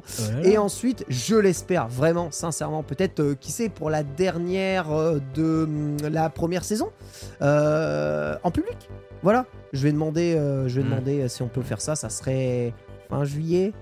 Croise les doigts. Ah. Voilà, euh, donc évidemment public et ça sera ouvert à tous les abonnés Nintendo euh, gratuitement, Le test de Pikmin bien 4. entendu, pour le test de Pikmin 4. Exactement, exactement. Tous en multijoueur. Exactement, voilà. Ah Merci oui, sur en- un jeu solo. ouais. Merci encore infiniment à toutes et à tous. Merci Pierre, évidemment, pour la réal. Merci Newa pour les artworks. Merci Noaxine pour les vignettes. Merci évidemment Tistar. Merci Borvo de t'être euh, rendu disponible aujourd'hui. Ben, de rien. Ça fait vraiment euh, plaisir. Puis merci à vous toutes et vous tous, évidemment, d'être toujours aussi fidèles au poste. On se donne rendez-vous euh, demain en stream, demain Summer Game Fest, hein, euh, avec euh, la MUA sur sa chaîne, il me semble, mais peut-être un peu de stream aussi de mon côté. Voilà, Bah, tenez-vous au courant, bien entendu, même si j'ai un vélo à les déposer avant le matin. Voilà, parce que il m'arrive plein de problèmes, tu sais, Ah là là. de vélo dans ma vie. On s'en Je fout. comprends, je compatis. Bisous Moi, je dois acheter des meubles chez Ikea, donc. Ah, comme Mister MV, c'est trop bien. Allez, à la semaine prochaine, bisous Mom deserves the best, and there's no better place to shop for Mother's Day than Whole Foods Market. They're your destination for unbeatable savings, from premium gifts to show-stopping flowers and irresistible desserts. Start by saving 33% with Prime on all body care and candles. Then get a 15-stem bunch of tulips for just $9.99 each with Prime. Round out Mom's menu with festive rosé, irresistible berry chantilly cake, and more special treats. Come celebrate Mother's Day at Whole Foods Market. Hi, I'm Daniel, founder of Pretty Litter. Cats and cat owners deserve better than any old fashioned litter. That's why I teamed up with scientists and veterinarians to create Pretty Litter. Its innovative crystal formula has superior odor control and weighs up to 80% less than clay litter. Pretty Litter even monitors health by changing colors to help detect early signs of potential illness. It's the world's smartest kitty litter. Go to prettylitter.com and use code ACAST for 20% off your first order and a free cat toy. Terms and conditions apply. See site for details.